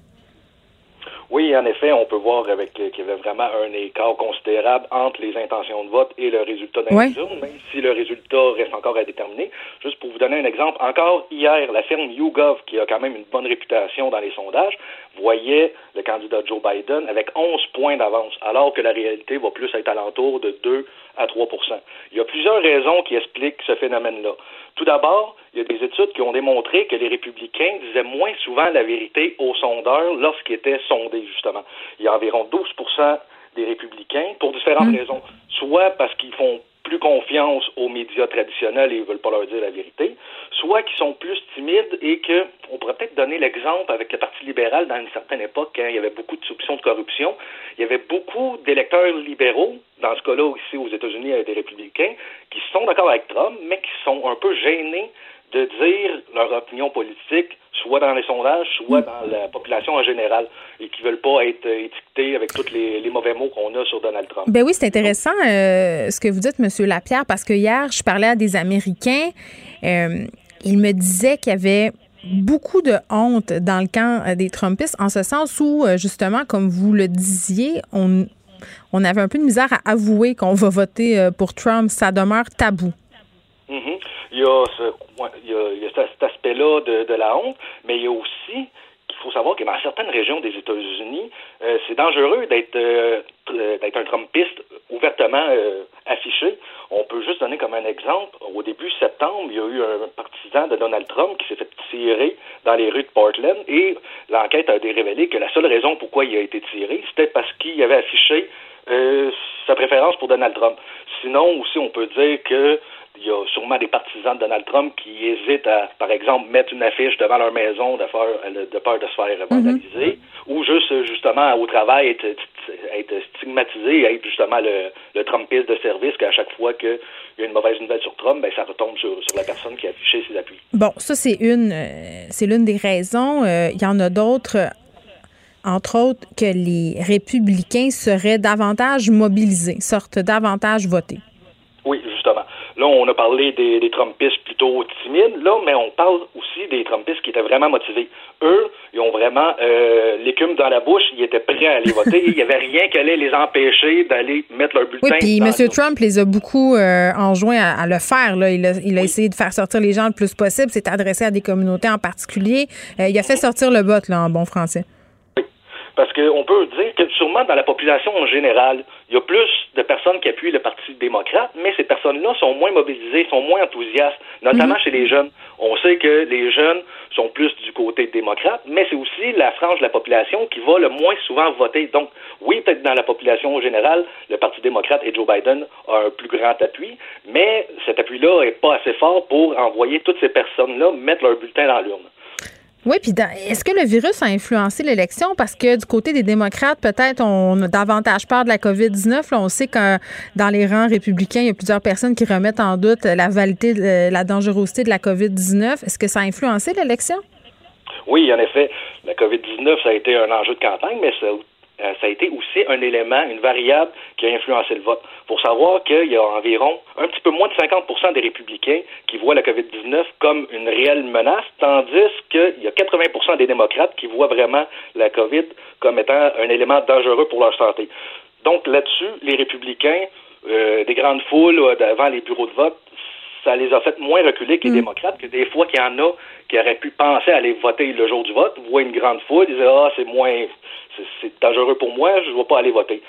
Ça, c'est un des, des premiers éléments. Le deuxième élément, c'est le vote par la poste. On sait que les démocrates ont été vraiment plus enclins à voter par la poste. Or, c'est euh, c'est reconnu que le vote par correspondance, il y a un plus haut taux de bulletins qui sont rejetés. Et ça pour différentes raisons. Il faut savoir qu'aux États-Unis, un bulletin de vote, c'est pas comme ici. C'est des grandes feuilles. On vote pour le président, mais on vote aussi pour euh, des représentants, des sénateurs. On peut voter pour un shérif. Donc, c'est vraiment une grande feuille. Et c'est possible de se tromper. Dans ce cas-là, le bulletin est rejeté. Et il y a aussi le fait que les bulletins de vote par correspondance doivent être validés par une signature. Donc, il y a tout plein de petits éléments qui pouvaient ramener les bulletins à être plus rejetés que les bulletins en- mis dans l'urne en personne. Bon, et M. Lapierre, on va se laisser là-dessus, là, mais il y a un truc que je trouvais important de souligner, euh, c'est que les, on- les sondages euh, peuvent pas sonder les indécis. Il y a des gens qui prennent leurs décisions seulement une fois rendus dans l'isoloir. Oui, effectivement. Et ça, pour les vrais indécis, ceux qui prennent leurs décisions rendues à l'isoloir, c'est important de cerner la, la question dans l'isoloir. Plusieurs pensaient que ça allait être la, la gestion de la pandémie, la COVID-19, tandis que moi, ça, ça c'est plus du doigt mouillé, par exemple. Mais je crois que la question dans l'isoloir a été vraiment d'ordre économique. Et là-dessus, Donald Trump a vraiment un bilan économique à défendre. pour savoir qu'encore il y a huit mois, avant que la pandémie frappe le monde entier, les États-Unis avaient le plus bas taux de chômage dans toutes les franges de la population et justement avec une grande croissance. Et il faut savoir qu'au dernier trimestre, le troisième trimestre, les États-Unis ont presque repris tout tout les, le recul économique qu'ils avaient eu lors de la pandémie. Juste pour dire qu'au troisième trimestre, il y a eu une hausse du PIB de 33% Donc, ça montre vraiment que Donald Trump a, les coups des franches où il est capable de livrer la marchandise pour remettre les, États-Unis économiques sur les rails. Benoît Lapierre, on peut lire votre lettre dans la section Faites la différence euh, du Journal de Montréal. Benoît Lapierre, qui est politologue. Merci. Geneviève Peterson. Une animatrice pas comme les autres. Cube Radio. Vers une stratégie adéquate pour aider les victimes de violences euh, conjugales avec l'aide des milieux de travail. Est-ce que c'est vers là qu'on s'en va? J'en parle avec Rachel euh, Cox, qui est professeure au département de sciences juridiques de l'UCAM. Madame Cox, bonjour. Oui, bonjour. Écoutez, juste pour qu'on comprenne bien, est-ce qu'on peut expliquer un peu de quoi on parle ici? Parce que quand on fait un lien entre les victimes de violences conjugales et les milieux de travail, c'est pas très clair. On se demande, coudon, est-ce que ça vise des personnes qui travaillent avec leurs conjoints, leurs conjointes? Euh, non, euh, c'est c'est euh, pas tout à fait ça. C'est que les femmes qui sont victimes de violences conjugales, ça peut arriver que la violence vécue à la maison les suit jusqu'à leur lieu de travail. Et c'est là que l'obligation de l'employeur qu'on souhaite faire reconnaître et qui est euh, dans le projet de loi déposé tout récemment euh, entre en ligne de compte parce qu'on veut que l'employeur ait une responsabilité de faire en sorte que la travailleuse victime de violence conjugale soit en sécurité lorsqu'elle est au travail aux alentours. Il faut comprendre qu'une travailleuse sur trois, selon une étude récente, a été victime de violence conjugale et pour la moitié d'entre elles, la violence les a suivies jusqu'à leur lieu de travail. Or, sur les lieux de travail, euh, alors qu'on peut fuir dans une maison d'hébergement, par exemple, mais souvent, contrairement à la situation au travail, il est facile de localiser la travailleuse. Ah oui, c'est ça. On Et donc, c'est voilà, c'est là qu'on souhaite que l'employeur soit équipé pour euh, bien gérer la situation. Mais ça prend quelle forme euh, quand les conjoints euh, décident justement d'exercer leur violence jusque sur le lieu de travail? On parle de quoi? On parle de, ça peut être du harcèlement par téléphone ou par texte. Euh, ça peut euh, être le fait de suivre la femme jusqu'à son travail, d'interférer, de l'empêcher de se rendre au travail à l'heure. Euh, parfois, l'agresseur, l'auteur des violences peut communiquer de façon inappropriée avec les collègues ou avec l'employeur, ou dans certains cas, même se présenter, encore une fois, de façon tout à fait non voulue, inappropriée sur les lieux de travail, donc pour gêner, pour hmm. humilier sa victime. Puis est-ce que c'est vrai que quand on se rend là, c'est un signe de danger imminent, Madame Cox? Euh, dans les cas extrêmes, c'est sûr que hmm. euh, le fait de traquer sa victime euh, sur son lieu de travail aux alentours, c'est un signe de danger imminent. D'où l'importance capitale que l'employeur n'hésite pas que les milieux de travail soient équipés pour savoir comment intervenir. Mais on dirait que c'est Oui, ben pardon, on dirait que c'est quand même délicat parce que les gens ont tendance, surtout en termes de matière de violence conjugale, à, penser que c'est pas de leurs affaires, un peu regarder ailleurs, même s'ils sont interpellés par la situation. Euh, souvent, les gens savent pas quoi faire. J'imagine que sur un milieu de travail, ça doit être encore plus complexe. Euh, oui, mais je vous dirais que souvent, ce sont les collègues qui sont les, euh, les premiers à dépister euh, une situation de violence conjugale. Mm. les femmes qui sont victimes peuvent être isolées, alors qu'au travail, on continue à se rendre, donc ça paraît.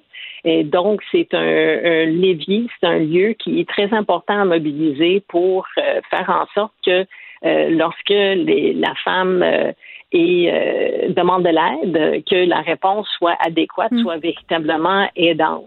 Et le, le, le, le projet avec lequel je travaille, ça vient d'un constat sur le terrain d'intervenantes des groupes de femmes sur la côte nord qui ont vu toute la différence que la réponse de l'employeur peut faire pour à la fois garder en sécurité la travailleuse, l'aider à sortir de la situation périlleuse dans laquelle elle se trouve, faire en sorte qu'elle maintient son lien d'emploi. C'est que vous voyez, euh, les milieux de travail ont un rôle à, à jouer. euh, euh, voilà, donc Oui, puis on est. le ministre du Travail l'a reconnu, là, Jean Boulet, qui a reconnu l'obligation de protéger la travailleuse victime de violence sur les lieux de son travail au sein du projet de loi pour moderniser justement le régime de la santé et sécurité au travail. C'est un projet qui a été déposé hier.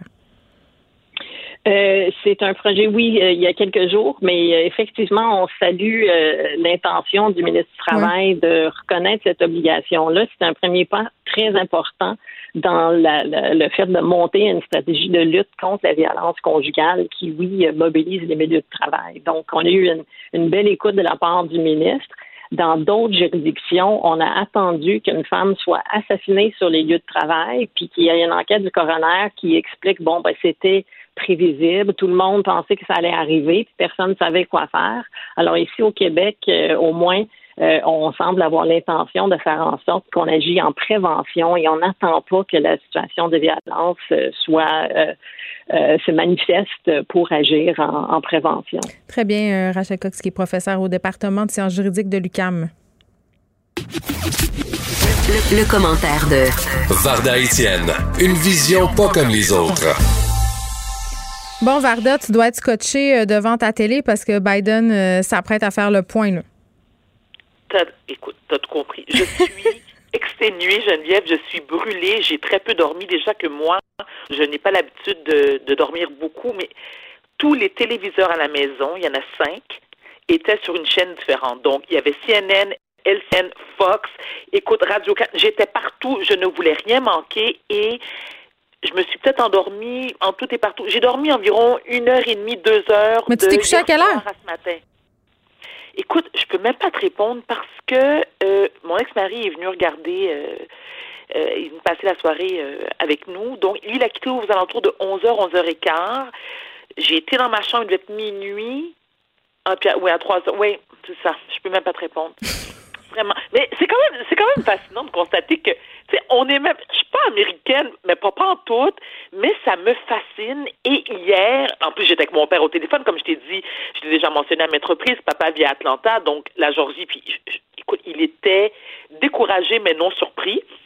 Moi, j'a- j'avais beaucoup d'attentes, comme bien des gens, envers la Floride. Je me dis, là, la Floride, là, on s'entend, là, parce que il faut absolument parler du vote hispanique, qui est un enjeu électoral majeur. On le sait. C'est depuis la prise de pouvoir de Castro en 59, il y a quand même eu 140 000 enfants qui ont été chippés aux États-Unis. Une grande partie d'entre eux sont maintenant des adultes, clairement, et qui vivent à Miami. Puis, il faut se le dire, c'est que les Latinos, en général, tu sais, sont assez conservateurs. Sais, sont plus républicains.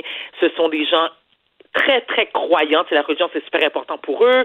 Donc, je pense que faut pas se cacher que Trump a compris il y a longtemps qu'il faut absolument courtiser les latinos, euh, les, les- les latino-américains. Et je sais pas si tu te rappelles, lorsque Ivan, Ivanka, pas Ivana, Ivanka Trump Mhm. avait fait la pub pour, euh, tu te rappelles les, les, les haricots noirs Goya? Oh mon Dieu. Écoute, écoute, et là, quand je me rappelle, quand ça avait eu lieu, je me suis dit, ah, maudite vendu. C'était tellement clair parce que ce que les gens. Je Mais c'était shameless, premièrement. là, C'était très, très clair. un, Mais écoute, quel, quel move politique. Écoute, ça c'est comme un Mais ça a marché. Mais, mais en même temps, j'ai envie de te poser la question parce que j'en parlais à un journaliste euh, qui est sur place la semaine dernière, puis on y parlait encore tantôt euh, à Boris. Il disait euh, bon, euh, au niveau euh, de l'électorat euh, latino-américain, il y a vraiment une division. C'est-à-dire les plus jeunes peut-être ont tendance à être démocrates, mais Donald Trump a réussi ce tour de force euh, de faire peur aux plus vieux avec la menace du communisme puis du socialisme. là. Mais exactement, et tu, et tu l'as bien dit, Geneviève, c'est une question de génération. Parce que, tu sais, Alexandra Cortez, qui est cette jeune euh, démocrate très dans le vent que tout le monde aime, Oui. c'est sûr que, tu sais, she's young and hip, comme on dit en anglais. Elle, elle a réussi à séduire l'électorat plus jeune. Mais les, les, les- les personnes plus âgées, dont l'âge de mes parents, par exemple, et les plus vieux, c'est sûr que eux, qui sont beaucoup plus conservateurs, Trump a réussi à les convaincre et les avoir de, de, de, de, de son bord. Mm. Et moi, je ne suis pas du tout, pas du tout, pas du tout étonnée. Déçue, certes, mais, mais pas étonnée. Par contre, ce qui me surprend, c'est que je me dis, là, tu te rappelles en 2016, lorsque Trump avait accusé les Mexicains, qui sont bien sûr aussi latino-américains, d'être des violeurs, des drogue dealers, des proxénètes, puis let's build the Mais c'est ça que je comprends wall. pas, moi. Mais moi non plus, c'est ça que je comprends pas. Je me dis, mais, mais ils ont rien compris, quoi. Ils oublient vite, font de l'Alzheimer sélectif. Mais Je hier, pas. hier, je voyais euh, différents médias justement aller sur le terrain, interroger des gens. Évidemment, à cause de tout ce qui s'est passé aux États-Unis, euh, le Black Lives Matter, etc. Là, euh, évidemment, les médias cherchaient beaucoup à avoir l'opinion euh, de personnes racisées. Euh, Mm-hmm. Et j'étais vraiment flabbergastée de constater qu'il y avait beaucoup de Trumpistes au sein de ces personnes-là, puis que ces personnes-là n'étaient pas nécessairement des personnes privilégiées économiquement. Moi, j'ai toujours eu tendance à penser que c'était les riches puis les gens qui étaient au cash qui votaient pour Trump, mais non. C'est les deux extrêmes, qui, votent- qui, qui, qui votent pour Trump. Donc, t'as les les gonzillionnaires qui, eux, c'est comme touche pas à mes taxes, touche pas à mes poches. Et t'as ceux qui n'ont pas une scène, qui aspirent. Tu sais que. Le rêve américain. Ben, exactement. Tu sais, eux, ils y croient. Ce sont des, tu sais, purs et durs. Ils aspirent à ça. Tu sais, ils regardent Trump, ils regardent la famille Kardashian, ils regardent les Floyd Mayweather, puis ils disent, ah, c'est ça que je veux dans la vie. Donc, non, moi, ça ne m'étonne pas. Par contre, si je peux me permettre pour parler des blacks, bon, comme je dis, mon, mon père vit là-bas, puis naturellement, tu sais, je, je dis, papa, toi, tes amis, tu sais, qui sont vraiment, parce que mon père est d'origine haïtienne, clairement, mais tes amis afro-américains, tu sais, qui sont là de génération en génération. Ouais, que c'est qu'ils disent. quoi, eux, ils ont voté quoi? Ouais.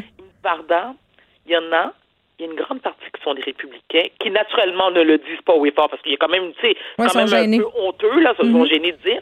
Mais eux, ce qu'ils disent, c'est qu'ils croient aux réformes euh, euh, euh, attends, merde, je excuse-moi, le, le mot m'échappe. C'est parce qu'ils sont convaincus que Trump va pouvoir changer, euh, calmer la brutalité policière. Ben voyons comment, il arrête pas de jeter de l'huile sur le feu. Ben, il, il dit que le- d'ailleurs, il, il dit que le racisme n'existe plus, le racisme envers les communautés noires. Je sais pas comment euh, on pense qu'il va mettre fin euh, aux violences policières, là, mais en tout cas, permets-moi d'en douter. J'en doute moi aussi. Il y a un rappeur extrêmement populaire, je sais pas si tu le connais, Lil Wayne. Ben oui. Bon, alors, Lil Wayne, qui, pas plus tard que la semaine dernière, en a accordé une entrevue à une journaliste euh, afro-américaine et lui, alors, elle lui a posé la question, Lil Wayne, que pensez-vous justement euh, de, de la beauté policière en- euh, commise envers les, envers les Blacks? Et lui de répondre, je te jure, Geneviève, j'étais flabbergastée. Moi, c'est pas mon problème. C'est pas mon problème parce que je me dis que peu importe la couleur de ta peau, si, tu te, si tu te comportes mal et que tu dois être arrêté, être mis en prison, c'est correct. Et la journaliste a hésité, dit non, non, vous n'avez pas compris la question que je vous pose. Je vous demande pas en général. Le traitement qui est réservé aux blacks, la beauté policière commise envers les blacks, vous en pensez quoi? C'est pas mon problème et moi, je supporte Trump. Et là, j'ai fait. Non, mais il y a Ben plein, il y a plein de rappeurs. Moi, ça me fait de capoter de voir euh, justement euh, euh, des gens issus de des communautés noires appuyer sans embâche Donald Trump. En tout cas, je je sais pas. Puis là, on sait pas qu'est-ce qui va se passer parce que quand même, Trump hier s'est auto-déclaré vainqueur. Ça, c'était une chose. Et euh, enfilé une série de déclarations. Non, mais ben, j- en même, ben j'ai envie de, te- ben oui, un peu, honnêtement. J'ai surprise, Geneviève. Non, mais je suis surprise que son équipe le contrôle pas davantage. T'avais Mike Pence l'autre bord qui était en train de, il, fait- il était en mode damage control suprême Mais là. ma pauvre chérie, personne ne contrôle Trump. Personne. C'est clair. euh, Pour moi, c'est d'une évidence. Non, mais il a dit des trucs, il a dit des trucs qui allaient en l'encontre de la démocratie, là, de dire qu'il allait faire empêcher euh, une certaine euh, partie de la population de voter, là, c'est-à-dire qu'il il voulait pas que certains votes soient ouverts à cause des Non, non, délais. arrêter le vote live, Ah oui. là. Euh, on arrête de compter, là. Bon, là, moi, je me suis déclaré vainqueur. On arrête tout ça, là. Ben ça, c'est digne d'une dictature. Je suis désolée, là. euh, Je suis dans les dictatures, on vote pas, là, mais rendu là, il n'y a pas grande différence. Ben, je suis tout à fait d'accord avec toi. Mais non seulement, moi, ce qui m'inquiète, Geneviève, c'est la suite des événements. Et, et ça, depuis le. Et, même- et Ouais, même les avant- commerçants avaient barricadé leurs fenêtres hier, les fenêtres, leurs vitrines. Et on peut les comprendre Mhm. parce que c'est clair que, admettons, moi, moi, j'ose espérer que, que Biden va devenir le prochain président des États-Unis et je le souhaite, surtout pour le peuple américain, mais je suis convaincue que Trump ne quittera pas la Maison-Blanche avec ses deux valises en disant OK, merci, ça m'a fait plaisir. Non, mais il ben, bonne nuit, tout le monde. Hey, je suis curieuse de t'entendre, Varda, sur un truc. Je sais pas si tu as constaté ça toi aussi, là, mais hier, en regardant euh, les différentes soirées électorales sur, euh, euh, bon, à différentes Réseau. antennes, ouais, j'ai remarqué que c'est la première fois que je voyais ça, moi, là, euh, des journalistes qui sortaient de leur objectivité et de leur devoir de réserve. Tu parles de où? À CNN, par exemple? Partout, un peu partout, euh, que ce soit à Radio Cannes, LCN, CNN. Radio-Can? euh, on sentait quand même que c'était assez orienté. Là. Personne n'avait envie que Trump l'emporte. J'ai vraiment senti ça, moi. Ça m'a surprise. Ben, écoute, moi, ça m'a surprise aussi, mais pas aussi, parce que je me dis, les, les gens, ça devient, tu sais, ça devient tellement personnel. Tu sais, t'as vraiment, et on peut, on, écoute, on, on peut, on peut comprendre le peuple américain, mais bon, si on, on parle des, des journalistes aux États-Unis, au Québec, bon, je sais que ceux qui, qui euh, ceux qui participaient, euh, ceux qui entouraient Patrice Roy Radio Cannes hier, je me disais, ben ouais, je l'ai pas écouté trop trop longtemps parce que ça m'a un petit peu beaucoup tapé ses nerfs. Euh, mais je me disais, les gens sont extrêmement investis. Oui. Tu sais, c'est- c'est- et même trop, d'une certaine façon, parce que tu te dis, bon, OK, on- je peux comprendre que la politique américaine, nous sommes, nous, en tant que euh, Canadiens, directement concernés, mais on peut se calmer un peu le pompon, là? Je est-ce que tu peux quand Oui, même c'est pas notre garder- élection. C'est ça. C'est ce que je trouvais. Bon, c'est écoute. pas notre élection. Puis je veux dire, en, en tant que en tant que je veux dire, en tant que journaliste, il faut que tu as quand même t'as gardé une petite- certaine réserve là. Il me semble que En tout cas, moi, je Mais me posais moi, la je- question. Je me posais la question hier. J'ai vu plusieurs journalistes sortir de leur devoir de réserve. Je trouvais que ça faisait du bien quand même euh, d'en voir certains afficher leur couleur. Varda, on se reparle demain? ah déjà? Ben oui, trois heures. Bon ben écoute, je vais aller, je vais aller, écoute, je vais aller, euh, je vais aller. J'attends Biden. là, je suis bien énervée. J'ai Va vivre. plein de mets de popcorn. Écoute, je suis tellement pactée hier. Ok, bref, à demain. Bye. Geneviève Peterson. Une animatrice pas comme les autres. Cube Radio. On parle avec Léa Srenitzky. Salut, Léa. Salut. Écoute, j'ai envie de te demander comment tu vas parce que hier, je t'observais euh, de façon passive sur Twitter te faire aller. Tu as beaucoup tweeté. C'est ce que je dois dire. Et je tweete encore beaucoup. J'ai besoin d'en parler. Les mots doivent sortir, sinon ils m'attaquent. Donc, euh, ben, je suis fatiguée, comme tout le monde. Je pense qu'on est tous un peu éreintés. On l'était déjà à cause du euh, climat de la pandémie, puis la politique américaine, qui qu'on essaye de pas regarder, mais crime, c'est nos voisins. Euh, ça, ça a un côté euh, fascinant et morbide en même temps, tout ça. Mais c'est sûr que c'est un peu un choc. euh, ben, c'était naïf, j'imagine, de penser que ça finirait pas comme ça. Bon, là, on a l'impression. Mais on sait pas là, que- comment ça finit encore. Là. On attend. Exact. On sait pas comment ça finit. Mais c'est quand même un peu déprimant que ça soit aussi serré. En même temps, j'imagine que c'est un pays qu'on comprend pas tant, qu'on observe euh, de, avec une certaine distance, en- avec notre logique à nous, et je pense qu'on le comprend pas tant. Ben, écoute, je trouve ça intéressant ce que tu dis, euh, Pierre. J'avais la réflexion suivante euh, par rapport à la débarque que semblaient prendre plusieurs personnes en disant on s'attendait pas à ça. Puis je suis peut-être trop cynique. Là. Moi, je m'y attendais un peu à ça, euh, honnêtement. Là. Euh, puis je me dis, est-ce qu'on n'est pas trop centré sur nous-mêmes, prisonniers de nos bulles, euh, puis en dehors du monde? Puis tu sais, les médias nationaux ils se déplacent très peu euh, dans certains États, dans certaines régions.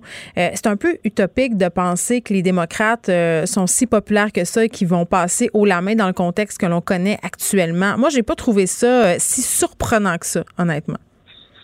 Ben, en même temps, je trouve qu'on a le droit, quand même, vu la grossièreté du candidat Trump. Ben oui, on- on a- mais il a passé a une première fois.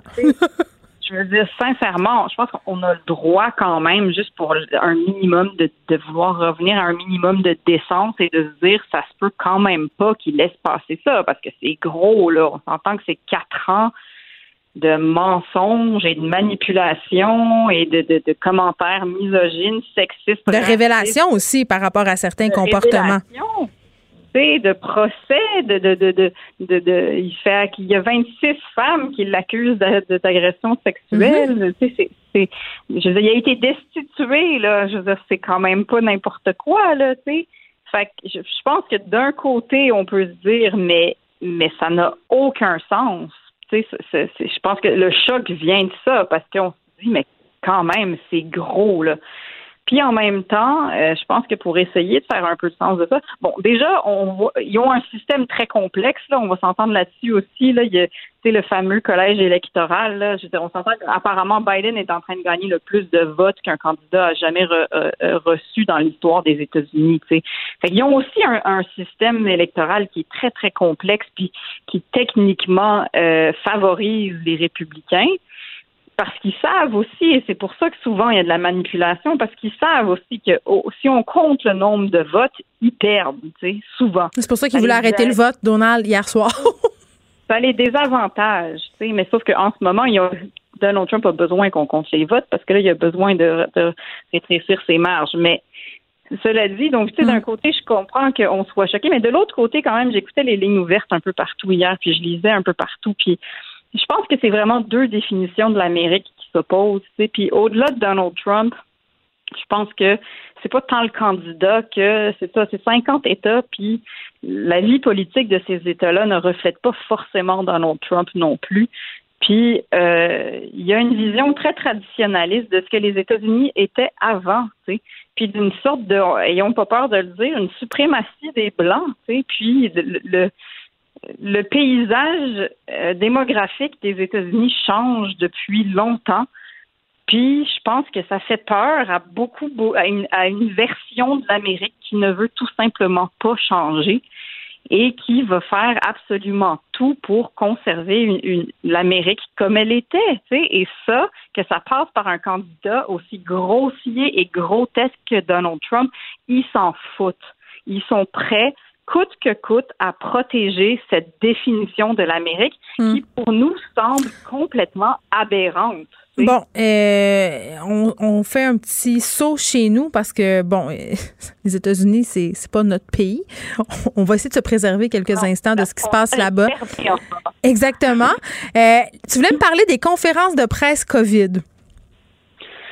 Oui, parce que euh, ben, si on revient à notre climat social à nous, il mhm. est tendu aussi. Il y a beaucoup de gens qui souffrent. On est tous essoufflés. Euh, on sait que l'hiver s'en vient. Puis euh, je trouve que les conférences COVID, des fois, prennent un peu un espèce de côté free for all.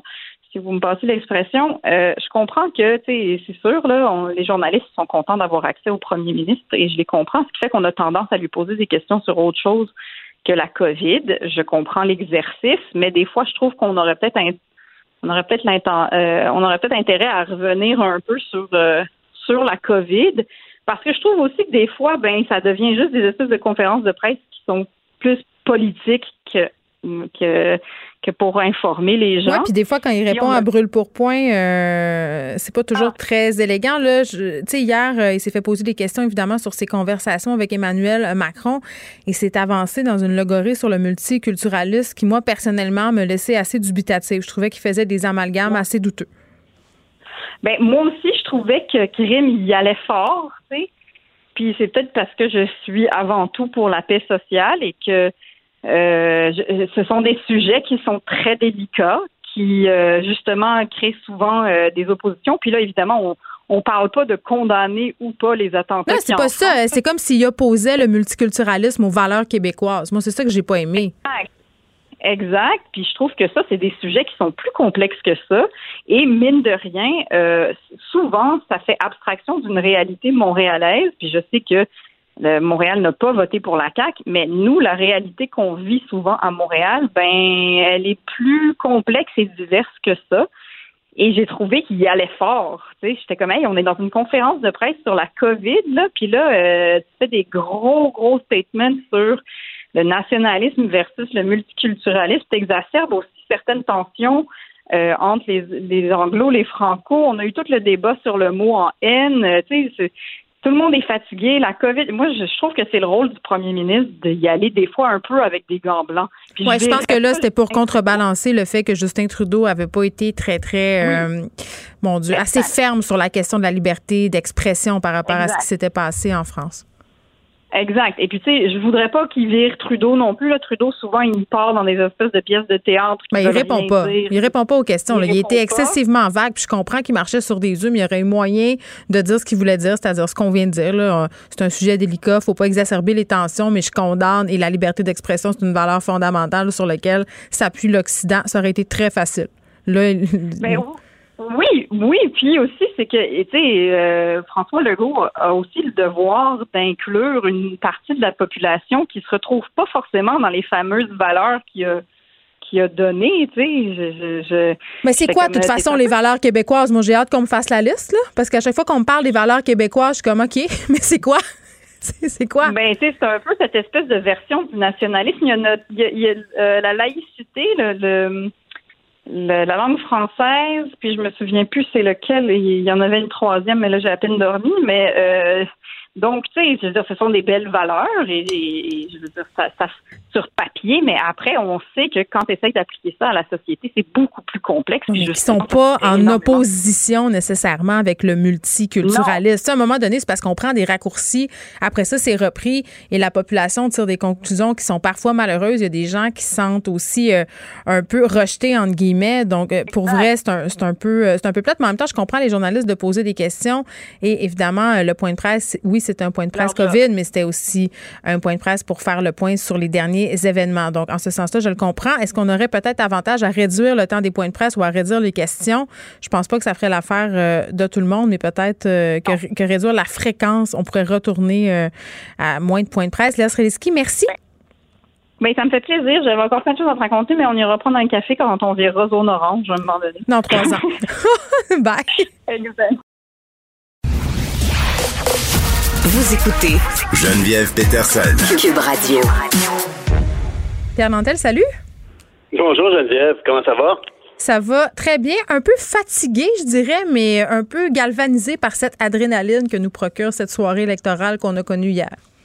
Écoute, on est, je vous écoutais toi puis euh, et, et, Madame Streliski, vous avez vraiment, comme vous avez raison, c'est, on, on, est fasciné par notre voisin qu'on croit connaître, hein, c'est notre voisin d'à côté, mais il y a effectivement des États qu'on connaît pas. Le Midwest, on n'y a pas grand monde qui va faire, pas faire des vacances dans le Midwest. On va sur la côte est, la côte ouest, on va peut-être en Floride. Bon, la Floride, on s'y attendait un peu quand même. Hein, c'est, une réputation d'être un peu plus à droite, donc c'est mm-hmm. pas surprenant, mais c'est très bouleversant. Mais je t'entendais surtout parler de, des déclarations de M. Legault, puis si tu le permets, j'aimerais exprimer une nuance ici. Quand on oppose multiculturalisme, il faut l'opposer à l'interculturalisme qu'on a au Québec. C'est pas une question d'être, d'être fermé aux nouvelles cultures, c'est de les faire interagir avec notre culture en tant que Québécois, francophone, Canadien, Français, écrivons-la comme on le veut, mais on est une culture distinctive du melting pot canadien qui, lui, est plus généralisé, qui est un objectif de la Fédération. Ben, pas de contredire, euh, Pierre, mais l'interculturalisme, euh, c'est plutôt intégrer les communautés culturelles euh, à notre tissu francophone. Et d'ailleurs, c'est pour ça qu'on a une approche assez différente au provincial euh, versus au fédéral par rapport aux minorités culturelles. Évidemment, nous, en, étant une société distincte, tu le dis, en ayant cette langue française qu'on désire protéger, on n'a pas une approche euh, qui est pareille à celle euh, des autres provinces. Au Canada, on est vraiment dans cette idée, tu sais, qu'on a plusieurs communautés culturelles, des communautés qui sont égales en droit. Puis chez nous, puis des fois, ça donne lieu à certains dérapages. C'est ce que je trouve. On veut assurer la pérennité, pardon, de notre culture en ayant des logiques un peu assimilatoires. Et c'est ce que je trouve souvent délicat euh, quand on s'exprime en point de presse en une minute et quart. c'est juste ça, moi. Exact. Ben, c'est pour ça que moi, je pense que M. Legault aurait, aurait dû spécifier l'interculturalisme versus le multiculturalisme parce que c'est une expression, tu sais, le multiculturalisme, c'est une expression qui est au-delà d'être un. Qui est galvaudé. Ben oui, c'est galvaudé parce qu'il y a une connotation, une vision de l'interaction avec les autres cultures, alors que au Québec, on, on, est, on veut interagir avec les autres cultures constamment, mais on veut, on tient par contre à, à, à protéger ce qui nous distingue du reste de l'Amérique du Nord, et du reste du Canada. Tu sais, c'est peut-être l'autrice en moi, là, Pierre.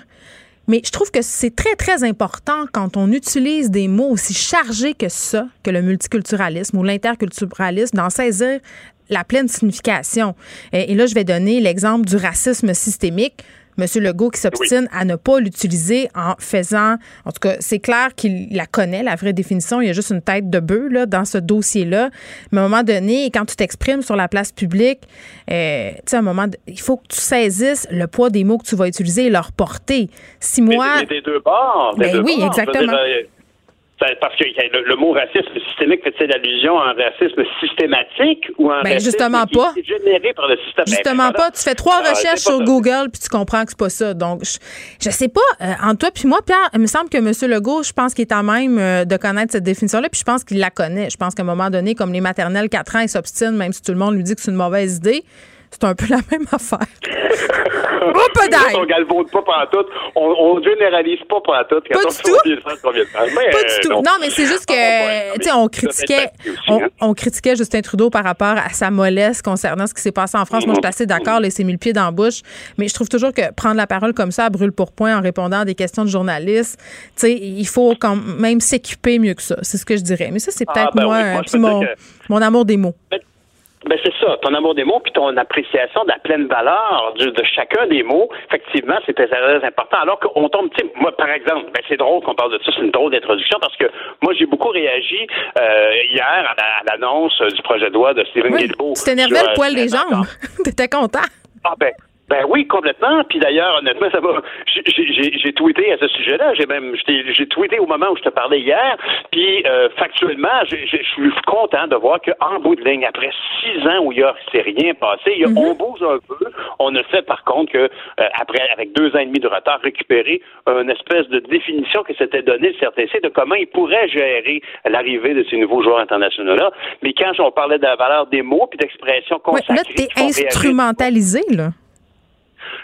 Qu'est-ce que tu veux Qu'est-ce que tu as dit? Excuse-moi, qu'est-ce que tu veux dire? Ben là, ton tweet qui a été euh, utilisé par le ministre. Ah oui. T'as été instrumentalisé. Oui, ben oui, effectivement. Oui, oui, ben c'est, ben c'est correct. Parce que honnêtement, moi, je j'ai jamais été très fort sur les couleurs de parti. Moi, ce qui m'intéresse, c'est que tu sois à gauche ou à droite, il faut que tu défendes le Québec. C'est ça mm. ta job à Ottawa. Il n'y a aucun autre job de défendre le Québec à Ottawa, que tu sois libéral ou conservateur, que tu sois bloquiste ou NPD, ta job, c'est de représenter les gens qui t'ont élu.